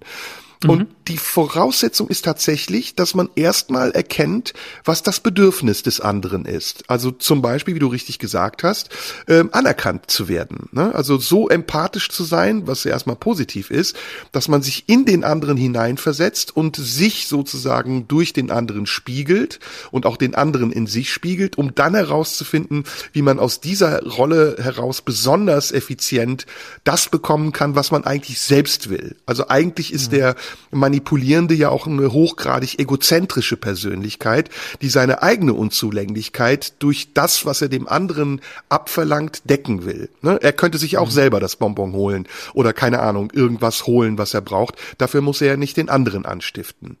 Das ist die mhm. Grundvoraussetzung. Von dort geht es aus. Und dann kann man es natürlich auch auf die Gesellschaft übertragen. Wie manipuliert die Politik uns oder wie manipulieren uns die Interessen der Politiker? Und ist das, was wir Mitbestimmung nennen oder das, was uns als Mitbestimmung, jetzt sage ich es mal ein bisschen tendenziös, vorgegaukelt wird, wirkliche Mitbestimmung? Leben wir wirklich in einer Demokratie, in der jeder Einzelne, jedes Individuum in einem gleichmäßig großen Anteil mitbestimmen kann, was für die Allgemeinheit gilt? Oder gibt es nicht auch einen Druck der Allgemeinheit auf das Individuum und letztendlich kann das Individuum nur zustimmen oder ablehnen? Das sind, das sind, glaube ich, mhm. Fragen, die man dann übertragen kann. Mhm. Also die, ähm, die Grundkonstante der Manipulation als ähm, etwas, äh, was man im anderen quasi erreichen will, ähm, was man vielleicht auch in sich selbst nicht erreicht. Ne? Denn das ist, glaube ich, ein ganz wichtiger Punkt, die eigene Unzulänglichkeit äh, auf den anderen zu übertragen, um das zu bekommen äh, vom anderen, ähm, was man selbst in sich auch nicht realisieren kann, weswegen man ja den anderen, den anderen manipulieren muss. Und ähm, ich frage mich zwei Dinge. Das eine ist ja, ähm, Manipulator zu sein ähm, oder manipulativ zu arbeiten. Das ist ja übrigens auch in unserer Arbeit ganz essentiell, also in unserer Bühnenarbeit beispielsweise geht es ja ganz oft drum, dass wir das Publikum manipulieren, aber eben mit einem Zweck, nämlich mit einem zum Zwecke der Irritation ähm, und zum Zwecke mit der der sagen wir mal der der Aufklärung oder des des Aufweckens und zu sagen so so leicht seid ihr mir gefolgt, ne? so ein bisschen wie dieser Roman Die Welle, ne? wo man einfach weiß, okay, es geht aber um eine andere Absicht. Das heißt, am Ende ähm, ist klar, äh, worum es hier geht, nämlich den Leuten, Leuten ihre eigene Verführbarkeit ähm, aufzuzeigen zeigen. Und das bringt mich zu dem Punkt, ähm, dass man ja auch paradox intervenieren kann. Man kann sagen, okay, da gibt's den Manipulator, das ist der böse Täter. Ähm, das steht mal zunächst für sich, das ist auch nicht in Frage zu stellen. Aber auf der anderen Seite gibt's ja die Manipulierten. Und äh, da würde ich gerne an dem Punkt einhaken, den du angesprochen hast. Sind die, die manipuliert werden, nicht auch manchmal diejenigen, die die Entscheidung treffen, manipuliert werden zu wollen? Könnte mhm. man nicht auch sagen, auch da gibt es ein aktivisches Moment? Und wäre das nicht der Ansatzpunkt einer Therapie, dass man fragt, warum hast du dir immer wieder ähm, etwas gesucht, wovon du oder von wem du manipuliert werden konntest. Man kann ja auch paradox intervenieren und fragen, was ist eigentlich der Vorteil, ähm, ein Leben zu führen, in dem man manipuliert wird. Das könnte, es könnte ja auch einen Vorteil geben. Das ist ein bisschen wie wenn man sagt, okay, da ist jemand da, der erzählt mir jetzt seit einem Jahr, wie scheiße seine Beziehung ist und wie furchtbar die Person ist, mit der er zusammenlebt. Und irgendwann sagst du, okay, aber dann trenn dich doch. Ja, nee, aber warum tust du denn nicht jenes? Und du versuchst alles, um denjenigen auf eine Spur zu bringen. Und am Ende merkst du, du musst ihn eigentlich fragen, was ist dein Vorteil, in dieser für dich so furchtbaren Beziehung und Konstellation zu bleiben? Denn irgendeinen Vorteil muss es ja geben. Gibt es einen Vorteil, manipuliert zu werden? Das ist quasi die Frage, die ich mir stelle. Super, das ist super. Und äh, ich bin total happy, dass wir dieses Thema besprechen, weil ich finde, dass es ein ganz vielschichtiges Thema ist, was fast alle Dinge, die wir bisher hier besprochen haben, berührt. Mhm. Ähm, ich hatte gerade einen Gedanken, ähm, der von der Frage ausging, braucht ein Hauptmanipulator wie Hitler, nennen wir ihn jetzt mal Hitler, nicht auch Menschen, die sich manipulieren lassen wollen. Ne? Und mhm. das ist ja eine These von Hannah Arendt bis äh, allen, die Hitler, Ian Kershaw, allen, die Hitler analysiert haben, ähm, dass Hitler ohne Volk nicht funktioniert hätte. Hitler mhm. wäre ohne die Menschen, die ihm gefolgt sind und die die vielen kleinen Hitlers waren, die den einen großen Hitler möglich gemacht haben, äh, niemals aufgetaucht in der Geschichte. Und die Frage ist, wenn wir nochmal über Lösungen sprechen, ähm, wie können wir heute aus den Erkenntnissen der Vergangenheit, nämlich dass diese Funktion, dass dieser Mechanismus funktioniert hat, dass wenn ein großer Hitler kommt, der in der Identitätssuche der vielen kleinen Hitlers ein Bindeglied oder ein übergeordnetes Glied äh, werden kann, sich etwas daraus etwas entstehen lässt, was ganz stark und gewaltig wird und andere wiederum, die damit nichts zu tun haben oder sich der Manipulation widersetzen wollen, vernichten kann. Wie können wir aus dieser Erkenntnis der Vergangenheit in der Gegenwart lernen? Und ich glaube, wenn wir dann nochmal an den Anfang unserer heutigen Folge zurückgehen, dass der Verzicht auf diesen subjektiven Aspekt des Individuellen äh, ganz viel auch was mit Identitätsbehauptung zu tun hat und wir eigentlich lernen müssen, uns nicht nur auf einer wirtschaftlichen Ebene zu globalisieren und zu sagen, die Märkte sind gleich, sondern wir müssen uns auch auf einer psychologischen Ebene globalisieren und sagen, die Menschen sind gleich. Und es spielt keine Rolle, woran dieser Mensch glaubt, ob er Jude ist oder ob er Moslem ist.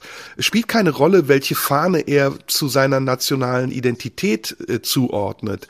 Ob das eine tunesische, eine türkische, eine palästinensische oder irgendeine andere Symbolfahne ist, die er braucht, um seine Identität damit zu markieren. Sondern die Basis unseres Zusammenseins ist erstmal, dass wir alle eins sind und dass wir uns alle in den Grundstrukturen unseres Menschseins ähneln sind oder fast sogar identisch sind, um diesen Begriff jetzt mal in einem anderen Zusammenhang zu bringen. Denn identisch hat ja mit der Identitätspolitik, die separatistisch ist, erstmal nichts zu tun. Sie ist sogar das Gegenteil von identisch. Die Identitätspolitik mhm. ist immer auf die Trennung aus und auf die Markierung der Unterschiede, während identisch zu sein erstmal das Gemeinsame betont. Und ich glaube, mhm. das müsste ein Lösungsansatz sein, den uns die Politik auch vermittelt und nicht nur die Politik, sondern auch die Bildung, schon wenn wir in der Schule sind, dass wir eine gemeinsame Grundlage haben, von der wir ausgehen. Und zwar nicht nur, was unsere politische Gesinnung angeht, nicht nur, was unsere Religion angeht, sondern vielleicht sogar auch unser Geschlecht. Also vielleicht mhm. betrifft das auch die Frage zwischen Mann und Frau und der Geschlechterdemokratie.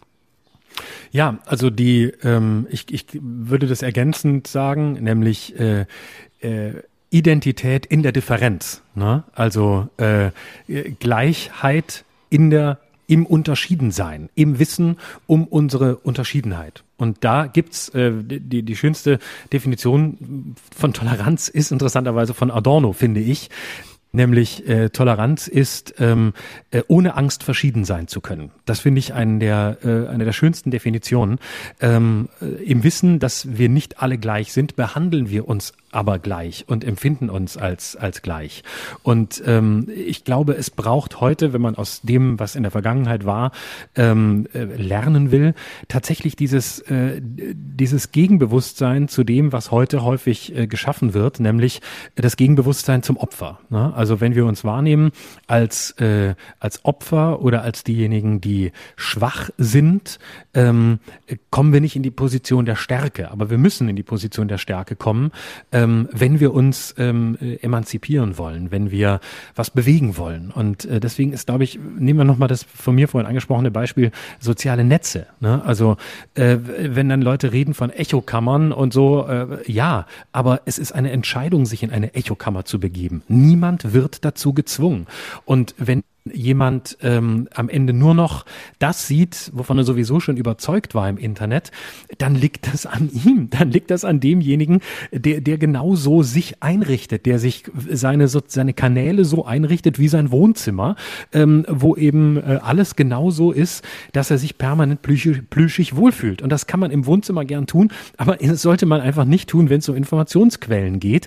Und deswegen ist die, ist die Echokammer ähm, auch keine Erklärung und keine Entschuldigung. Und da ist auch nie eine Entschuldigung zu sagen, ja, die Konzerne, das ist ja so schlimm und äh, die, die verblenden uns ja. Ja, die Konzerne spielen oft eine, eine miserable Rolle und auch eine gefährliche Rolle. Aber es ist an uns, äh, unser eigenes redaktionelles Bewusstsein zu entwickeln. Und es ist an uns, ähm, mündig zu werden und selbstständig zu werden und äh, zu sagen, hey, ich kann mir ähm, die, die Wege, die ich beschreiten will, die Kanäle, die ich nutzen will, die kann ich mir so einrichten, dass ich ähm, diversifiziertere Positionen kennenlerne, dass ich ganz viel kennenlerne von dem, wovon ich vielleicht zunächst sage, ich lehne es ab oder ich verstehe es nicht. Oder ähm, ich mag es nicht, aber ich gucke es mir an, um mir dann ein Urteil zu bilden. Also ich glaube, wir müssen viel stärker darauf raus, ähm, dass wir eine, eine Erziehung zur, zur Selbstständigkeit äh, und zum, zum Selberdenken brauchen und dass wir mehr denn je Verantwortung übernehmen müssen für das,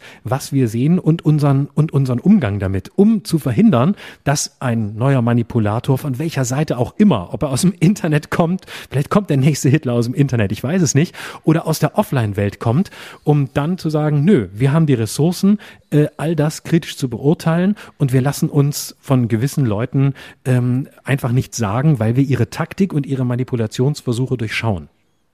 Und das ist der Grund, weshalb ich ähm, so kategorisch gegen Anna-Lena Baerbock bin. Das war jetzt eine Überleitung, die könnte man in die Überleitungsfloskel nehmen, nämlich und damit zu etwas völlig anderem, meine Damen und Herren. Nee, gar nicht, Na, gar, also nicht gar nicht, gar nicht. Nein, nein, nein, nein. Ich, ich sag mal Folgendes.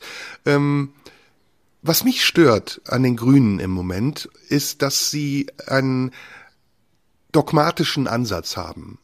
Und dieser dogmatische Ansatz, äh, der mich übrigens von jeher, egal von welcher politischen Seite er kommt, stört, ist etwas, was ich im Moment nicht ähm, angebracht finde. Ich finde es auch nicht zeitgemäß. Ich glaube, wir brauchen einen anderen Ansatz, nämlich wir brauchen einen liberaleren Ansatz. Und ich sage das nicht im Hinblick auf die FDP, die ich nicht liberal finde.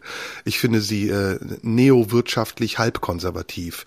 Aber mit mhm. liberal hat das nicht viel zu tun. Wir haben ja oft schon darüber gesprochen, dass wir gerade in der jetzigen Situation eine Kraft brauchen, die zwischen den Fronten steht und die mhm. versöhnlich agiert und die die Fronten miteinander verbindet und Argumente dafür gibt, dass beide Seiten Seiten aufeinander zugehen. Und das sehe ich bei den Grünen nicht. Ich sehe nicht, dass die Grünen ähm, eine versöhnliche Kraft sind. Ich glaube, sie sind eine spalterische Kraft. Es wird, wenn die Grünen an die Macht kommen werden, ähm, eine Erhöhung des Spitzensteuersatzes geben. Es wird eine ähm, ähm, ein Tempolimit auf Autobahnen geben. Es wird diverse Dinge geben, die, die diese Gesellschaft eher spalten werden, als sie zu einen. Und ich weiß nicht, ob das trotz aller Redlichkeit dieser Ziele, die ich zum größten Teil sogar mitvertreten würde, der richtige Weg ist im Augenblick. Wir müssen in diesem Land mit den großen Herausforderungen, die uns bevorstehen, sehr unterschiedlichen Interessen gerecht werden. Und wir können nicht auf der einen Seite äh, gegen die Wirtschaft handeln und ich glaube, dass die Grünen in ihrem Kern eine antiwirtschaftliche Partei geblieben sind und auch in ihren Grundanliegen, in, ihren Grundanliegen Anliegen, entschuldige, eine rückwärtsgewandte Partei sind, dass sie in ihrem Verständnis von Weltpolitik und der ähm, realistischen Weltpolitik noch vor 20 oder 30 Jahren hängen. Und das, was wir jetzt eigentlich brauchen, eine modernistische Politik ist, die die Realität so anerkennt, wie sie ist. Das bezieht sich zum Beispiel auch auf Umwelt, auf Klima, auf Energiepolitik. Wir, wir, wir müssen heute dringend zum Beispiel ähm, mehr, äh, als wir über Elektroautos nachdenken, auch über andere Alternativen Alternativen in der Infrastruktur, im Verkehr, in der Logistik nachdenken. Und da ist, wenn du das Parteiprogramm der Grünen liest, nicht viel wirklich Neues, Modernes drin. Das ist sehr viel Populismus, das ist sehr viel auf ihre eigene Klientel zugeschnitten ist und es ist sehr viel Dogma dabei. Und deswegen mhm. glaube ich eben, das ist mein Hauptkritikpunkt, dass wir, ich mache jetzt auch keine Wahlwerbung für Grünen, Linkspartei, FDP, CDU. Ich finde, jede Partei hat für sich kluge Ansätze, wobei ich überrascht bin darüber, welche Parteien im Moment sich eigentlich viel vorwärtsgewandtere Gedanken machen, als man ihnen zutraut. Aber ich möchte trotzdem kritisch bleiben und ich finde, es ist unsere Aufgabe als denkender Teil dieser Bevölkerung, also nicht unserer beider Aufgabe, sondern einer großen Klientel der Menschen, die ähm, denken können, mitdenken können, auch kritisch zu bleiben und zu hinterfragen, ob das, was man ihnen vermeintlich zuordnet als politisch-ideologisches Lager, auch dem entspricht, was sie jetzt im Augenblick wirklich vertreten wollen.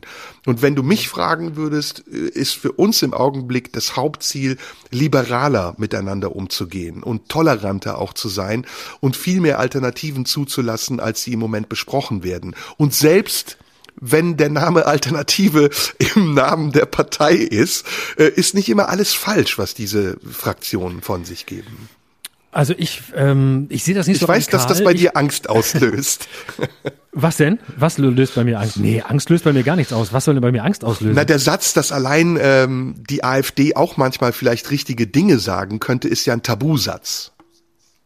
Naja, aber äh, der lässt sich ja leicht entkräften. Also wenn die, wenn die AfD sagt, ähm, äh, die Abschaffung des Bargelds wäre ein riesiger Fehler, dann kann ich sagen, ja, das kann ich teilen und trotzdem wähle ich sie nicht. Aber da haben sie natürlich recht. Aber das sind dann Positionen, die vertreten zum Teil auch auch andere. Ne? Also diesen ja, na gut, aber das meinte ja. ich mit liberal. Ja. Damit meinte ich eben, ein politischer Diskurs setzt eben immer auch die Verständniswilligkeit der Debattierenden voraus.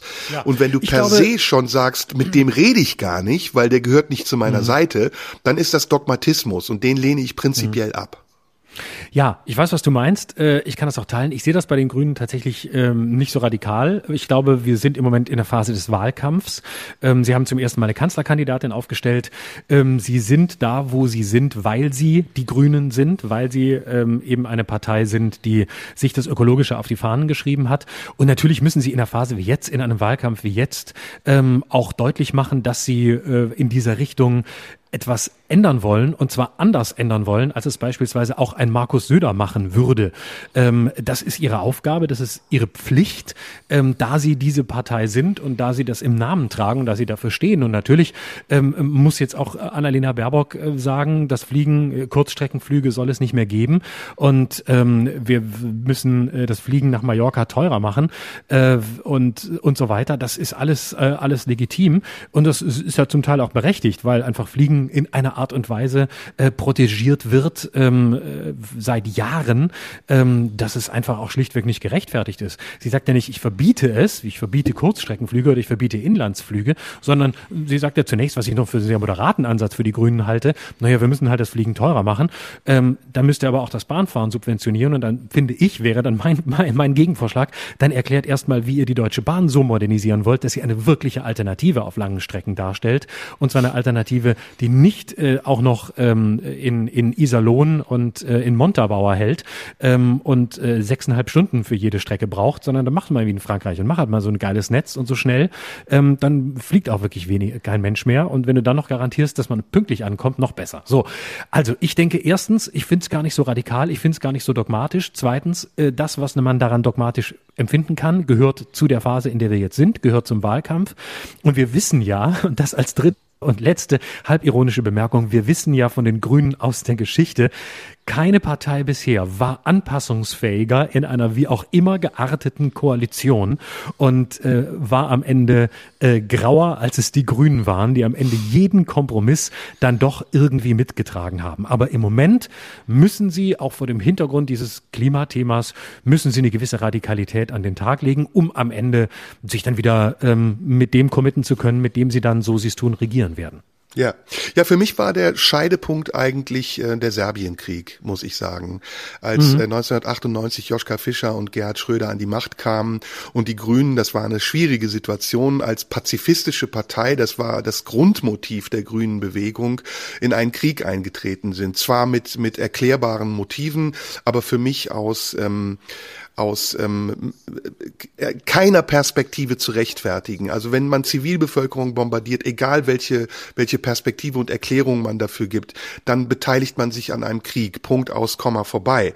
Und ähm, als pazifistische Partei muss das ein Tabu sein, dass man mit keiner Rechtfertigung bricht. Das war für mich der Scheidepunkt zu den Grünen und auch das, was du jetzt eben gesagt hast, die immer größer werdende Kompromissbereitschaft, das äh, ähm, große Tamtam, das vorher gemacht wird, um um die Grundsätze und die, die Leitsätze, die die Partei hat und wie schnell das dann zusammenbricht, wenn sie dann an die Macht kommen kann. Das erinnert mich an die FDP der 80er Jahre. Und ähm, wenn du dann siehst, wie Winfried Kretschmann in Baden-Württemberg regiert, äh, eigentlich ist er nichts anderes als ein grün angemalter Schwarzer, ähm, äh, fast schon fast schon rigider als Erwin Teufel und äh, Oettinger und alle anderen Ministerpräsidenten zuvor, dann äh, wundert mich das, dass die Menschen, also äh, ein Großteil der Menschen, die Grünen liegen mittlerweile bei 20, 25 Prozent in der Bevölkerung, die sie wählen würden, im Augenblick nicht erkennen, was sie eigentlich damit wählen. Sie wählen damit erstmal eine Partei, die klar auf Macht ausgerichtet ist, die regieren will, was übrigens neu ist im Anspruch der Grünen, dass sie auch einen eigenen Kanzlerkandidaten aufstellen oder eine Kanzlerkandidatin aufstellen und ganz souverän einfordern, die Macht zu übernehmen. Das ist neu. Und sie wählen aber auch eine Partei, die eigentlich in ihrer Grundstruktur unentschieden ist darüber, wie sie eigentlich dieses Land wirklich regieren will. Und ich komme noch mal darauf zu sprechen, du hast das eben äh, gut als Beispiel gebracht mit, mit dem ähm, Personenverkehr, sowohl den Nahverkehr als auch den Güterverkehr. Es gibt da keine klaren Ansätze einer Lösung, wie man dieses Dilemma der Infrastruktur in Deutschland lösen will. Wenn man alles plötzlich, ähm, was mit Fliegen zu tun hat und mit Verkehr und mit Logistik teurer macht, um die Umwelt damit zu schonen und gleichzeitig aber auch nicht erklärt, welche Belastung das überhaupt bedeutet für die Umwelt. Also ich weiß es, weil ich da mit einem äh, sehr klugen Menschen mal drüber gesprochen habe in meiner blauen Stunde. Der Anteil Anteil der, der ähm, Luftverschmutzung oder an der Klimaveränderung durch den äh, Verkehr in der Luftfahrt, der ist nicht so groß, wie getan wird durch solche symbolischen Forderungen wie, wir müssen jetzt alles teurer machen und den Flugverkehr so teuer wie möglich machen, während wir aber keine wirkliche Alternative haben. Zum Beispiel auch den gesamten Güterverkehr auf die Schiene zu verlegen, um die ganzen Lkw, die von Polen durch Deutschland in die Schweiz oder nach Südeuropa fahren, erstmal umzuleiten, was ja auch seit Jahren nicht geschieht. Äh, mal ganz davon abgesehen, dass die Straßen in einem maroden Zustand sind und dieser, dieser Verkehr überhaupt erstmal infrastrukturell und logistisch auch wieder finanziert und subventioniert werden müsste. Aber das, das ist so eine verträumte linke Realität, die in den äh, Epizentren der, der Denkfabriken der Bundesrepublik von Prenzlauer Berg bis irgendwelchen Schickimicki-Viertel der Alternativen heute für en vogue gehalten wird, die ich nicht für praktikabel und nicht zukunftsorientiert und richtungsweisend handel, halte. Ganz davon abgesehen, dass ich mir nicht vorstellen kann, dass eine Annalena Baerbock äh, als Kanzlerin auf einem G7-Gipfel sitzt und mit Politikern äh, durchsetzungsfähig über die Interessen Deutschlands verhandeln kann. Kann sein, dass sie dazu lernt. Wir haben bei Angela Merkel gesehen, dass äh, Politiker ja. sehr lernfähig und entwicklungsfähig sein können.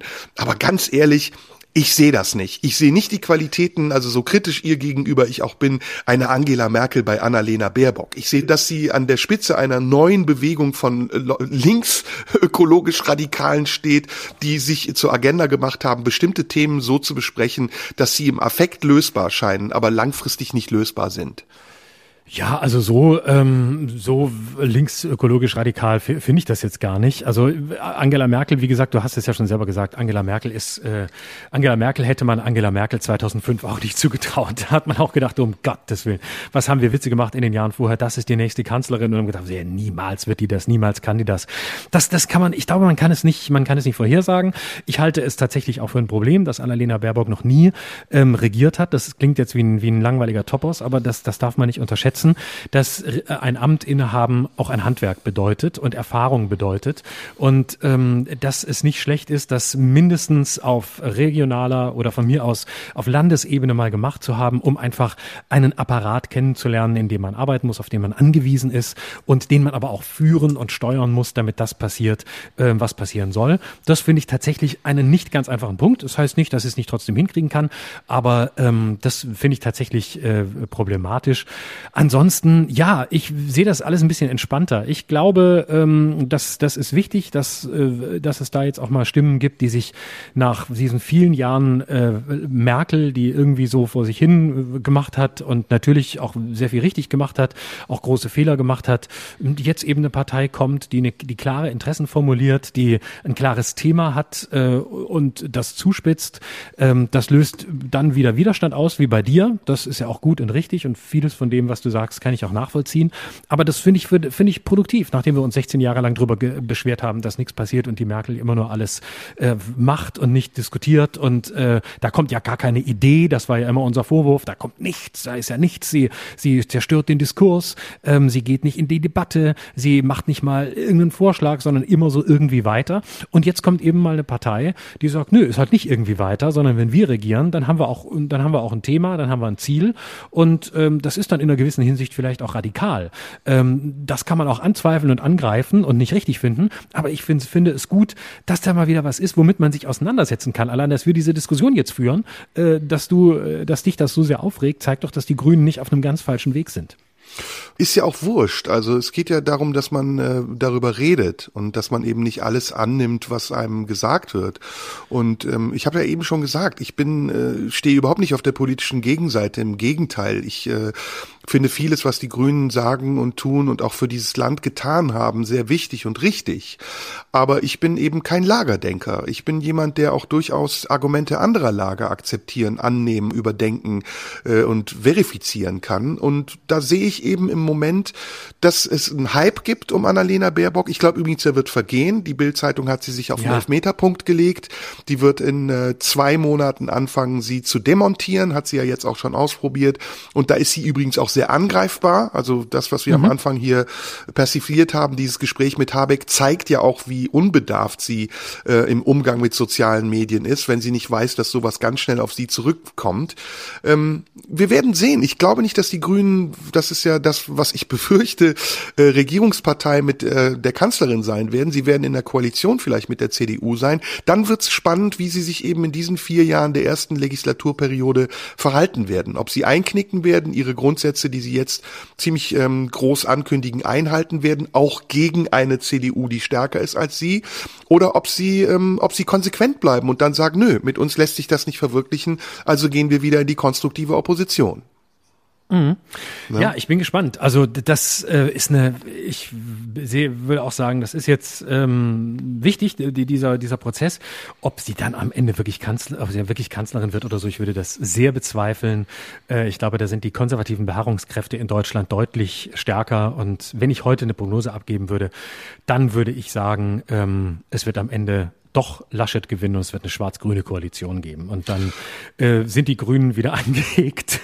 ja, das ist doch ein sehr versöhnliches Ende. Meine Prognose ist, es steht nichts fest. Also es, aus meiner Sicht gab es ja, ja. kaum ja, eine Wahl in Deutschland, die so unentschieden war. Es könnte theoretisch sogar Olaf Scholz Kanzler werden. Ähm, theoretisch, ja, sehr theoretisch.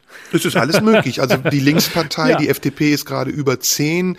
Ähm, es wird Rot-Rot-Grün auf jeden Fall eine Option sein. Die Ampel, die Deutschlandkoalition. Es gibt diverse Möglichkeiten. Die große Koalition, auch die wäre wieder möglich. Ähm, warten wir es ab. Wir können es nur prognostizieren. Wir werden es am Ende sehen. Mein Wunsch, wie gesagt, ist, dass wir nicht als parteipolitischer Gedanke, sondern dass wir als Gesellschaft versuchen, liberaler zu werden und auch andere Ideen zulassen und vielleicht aus diesem Zulassen eine gemeinsame Idee entwickeln. Da sind wir doch vollkommen auf einer Linie. Und deswegen ne? bin ich ja nur der Auffassung, man muss auch die Ideen der Grünen zulassen.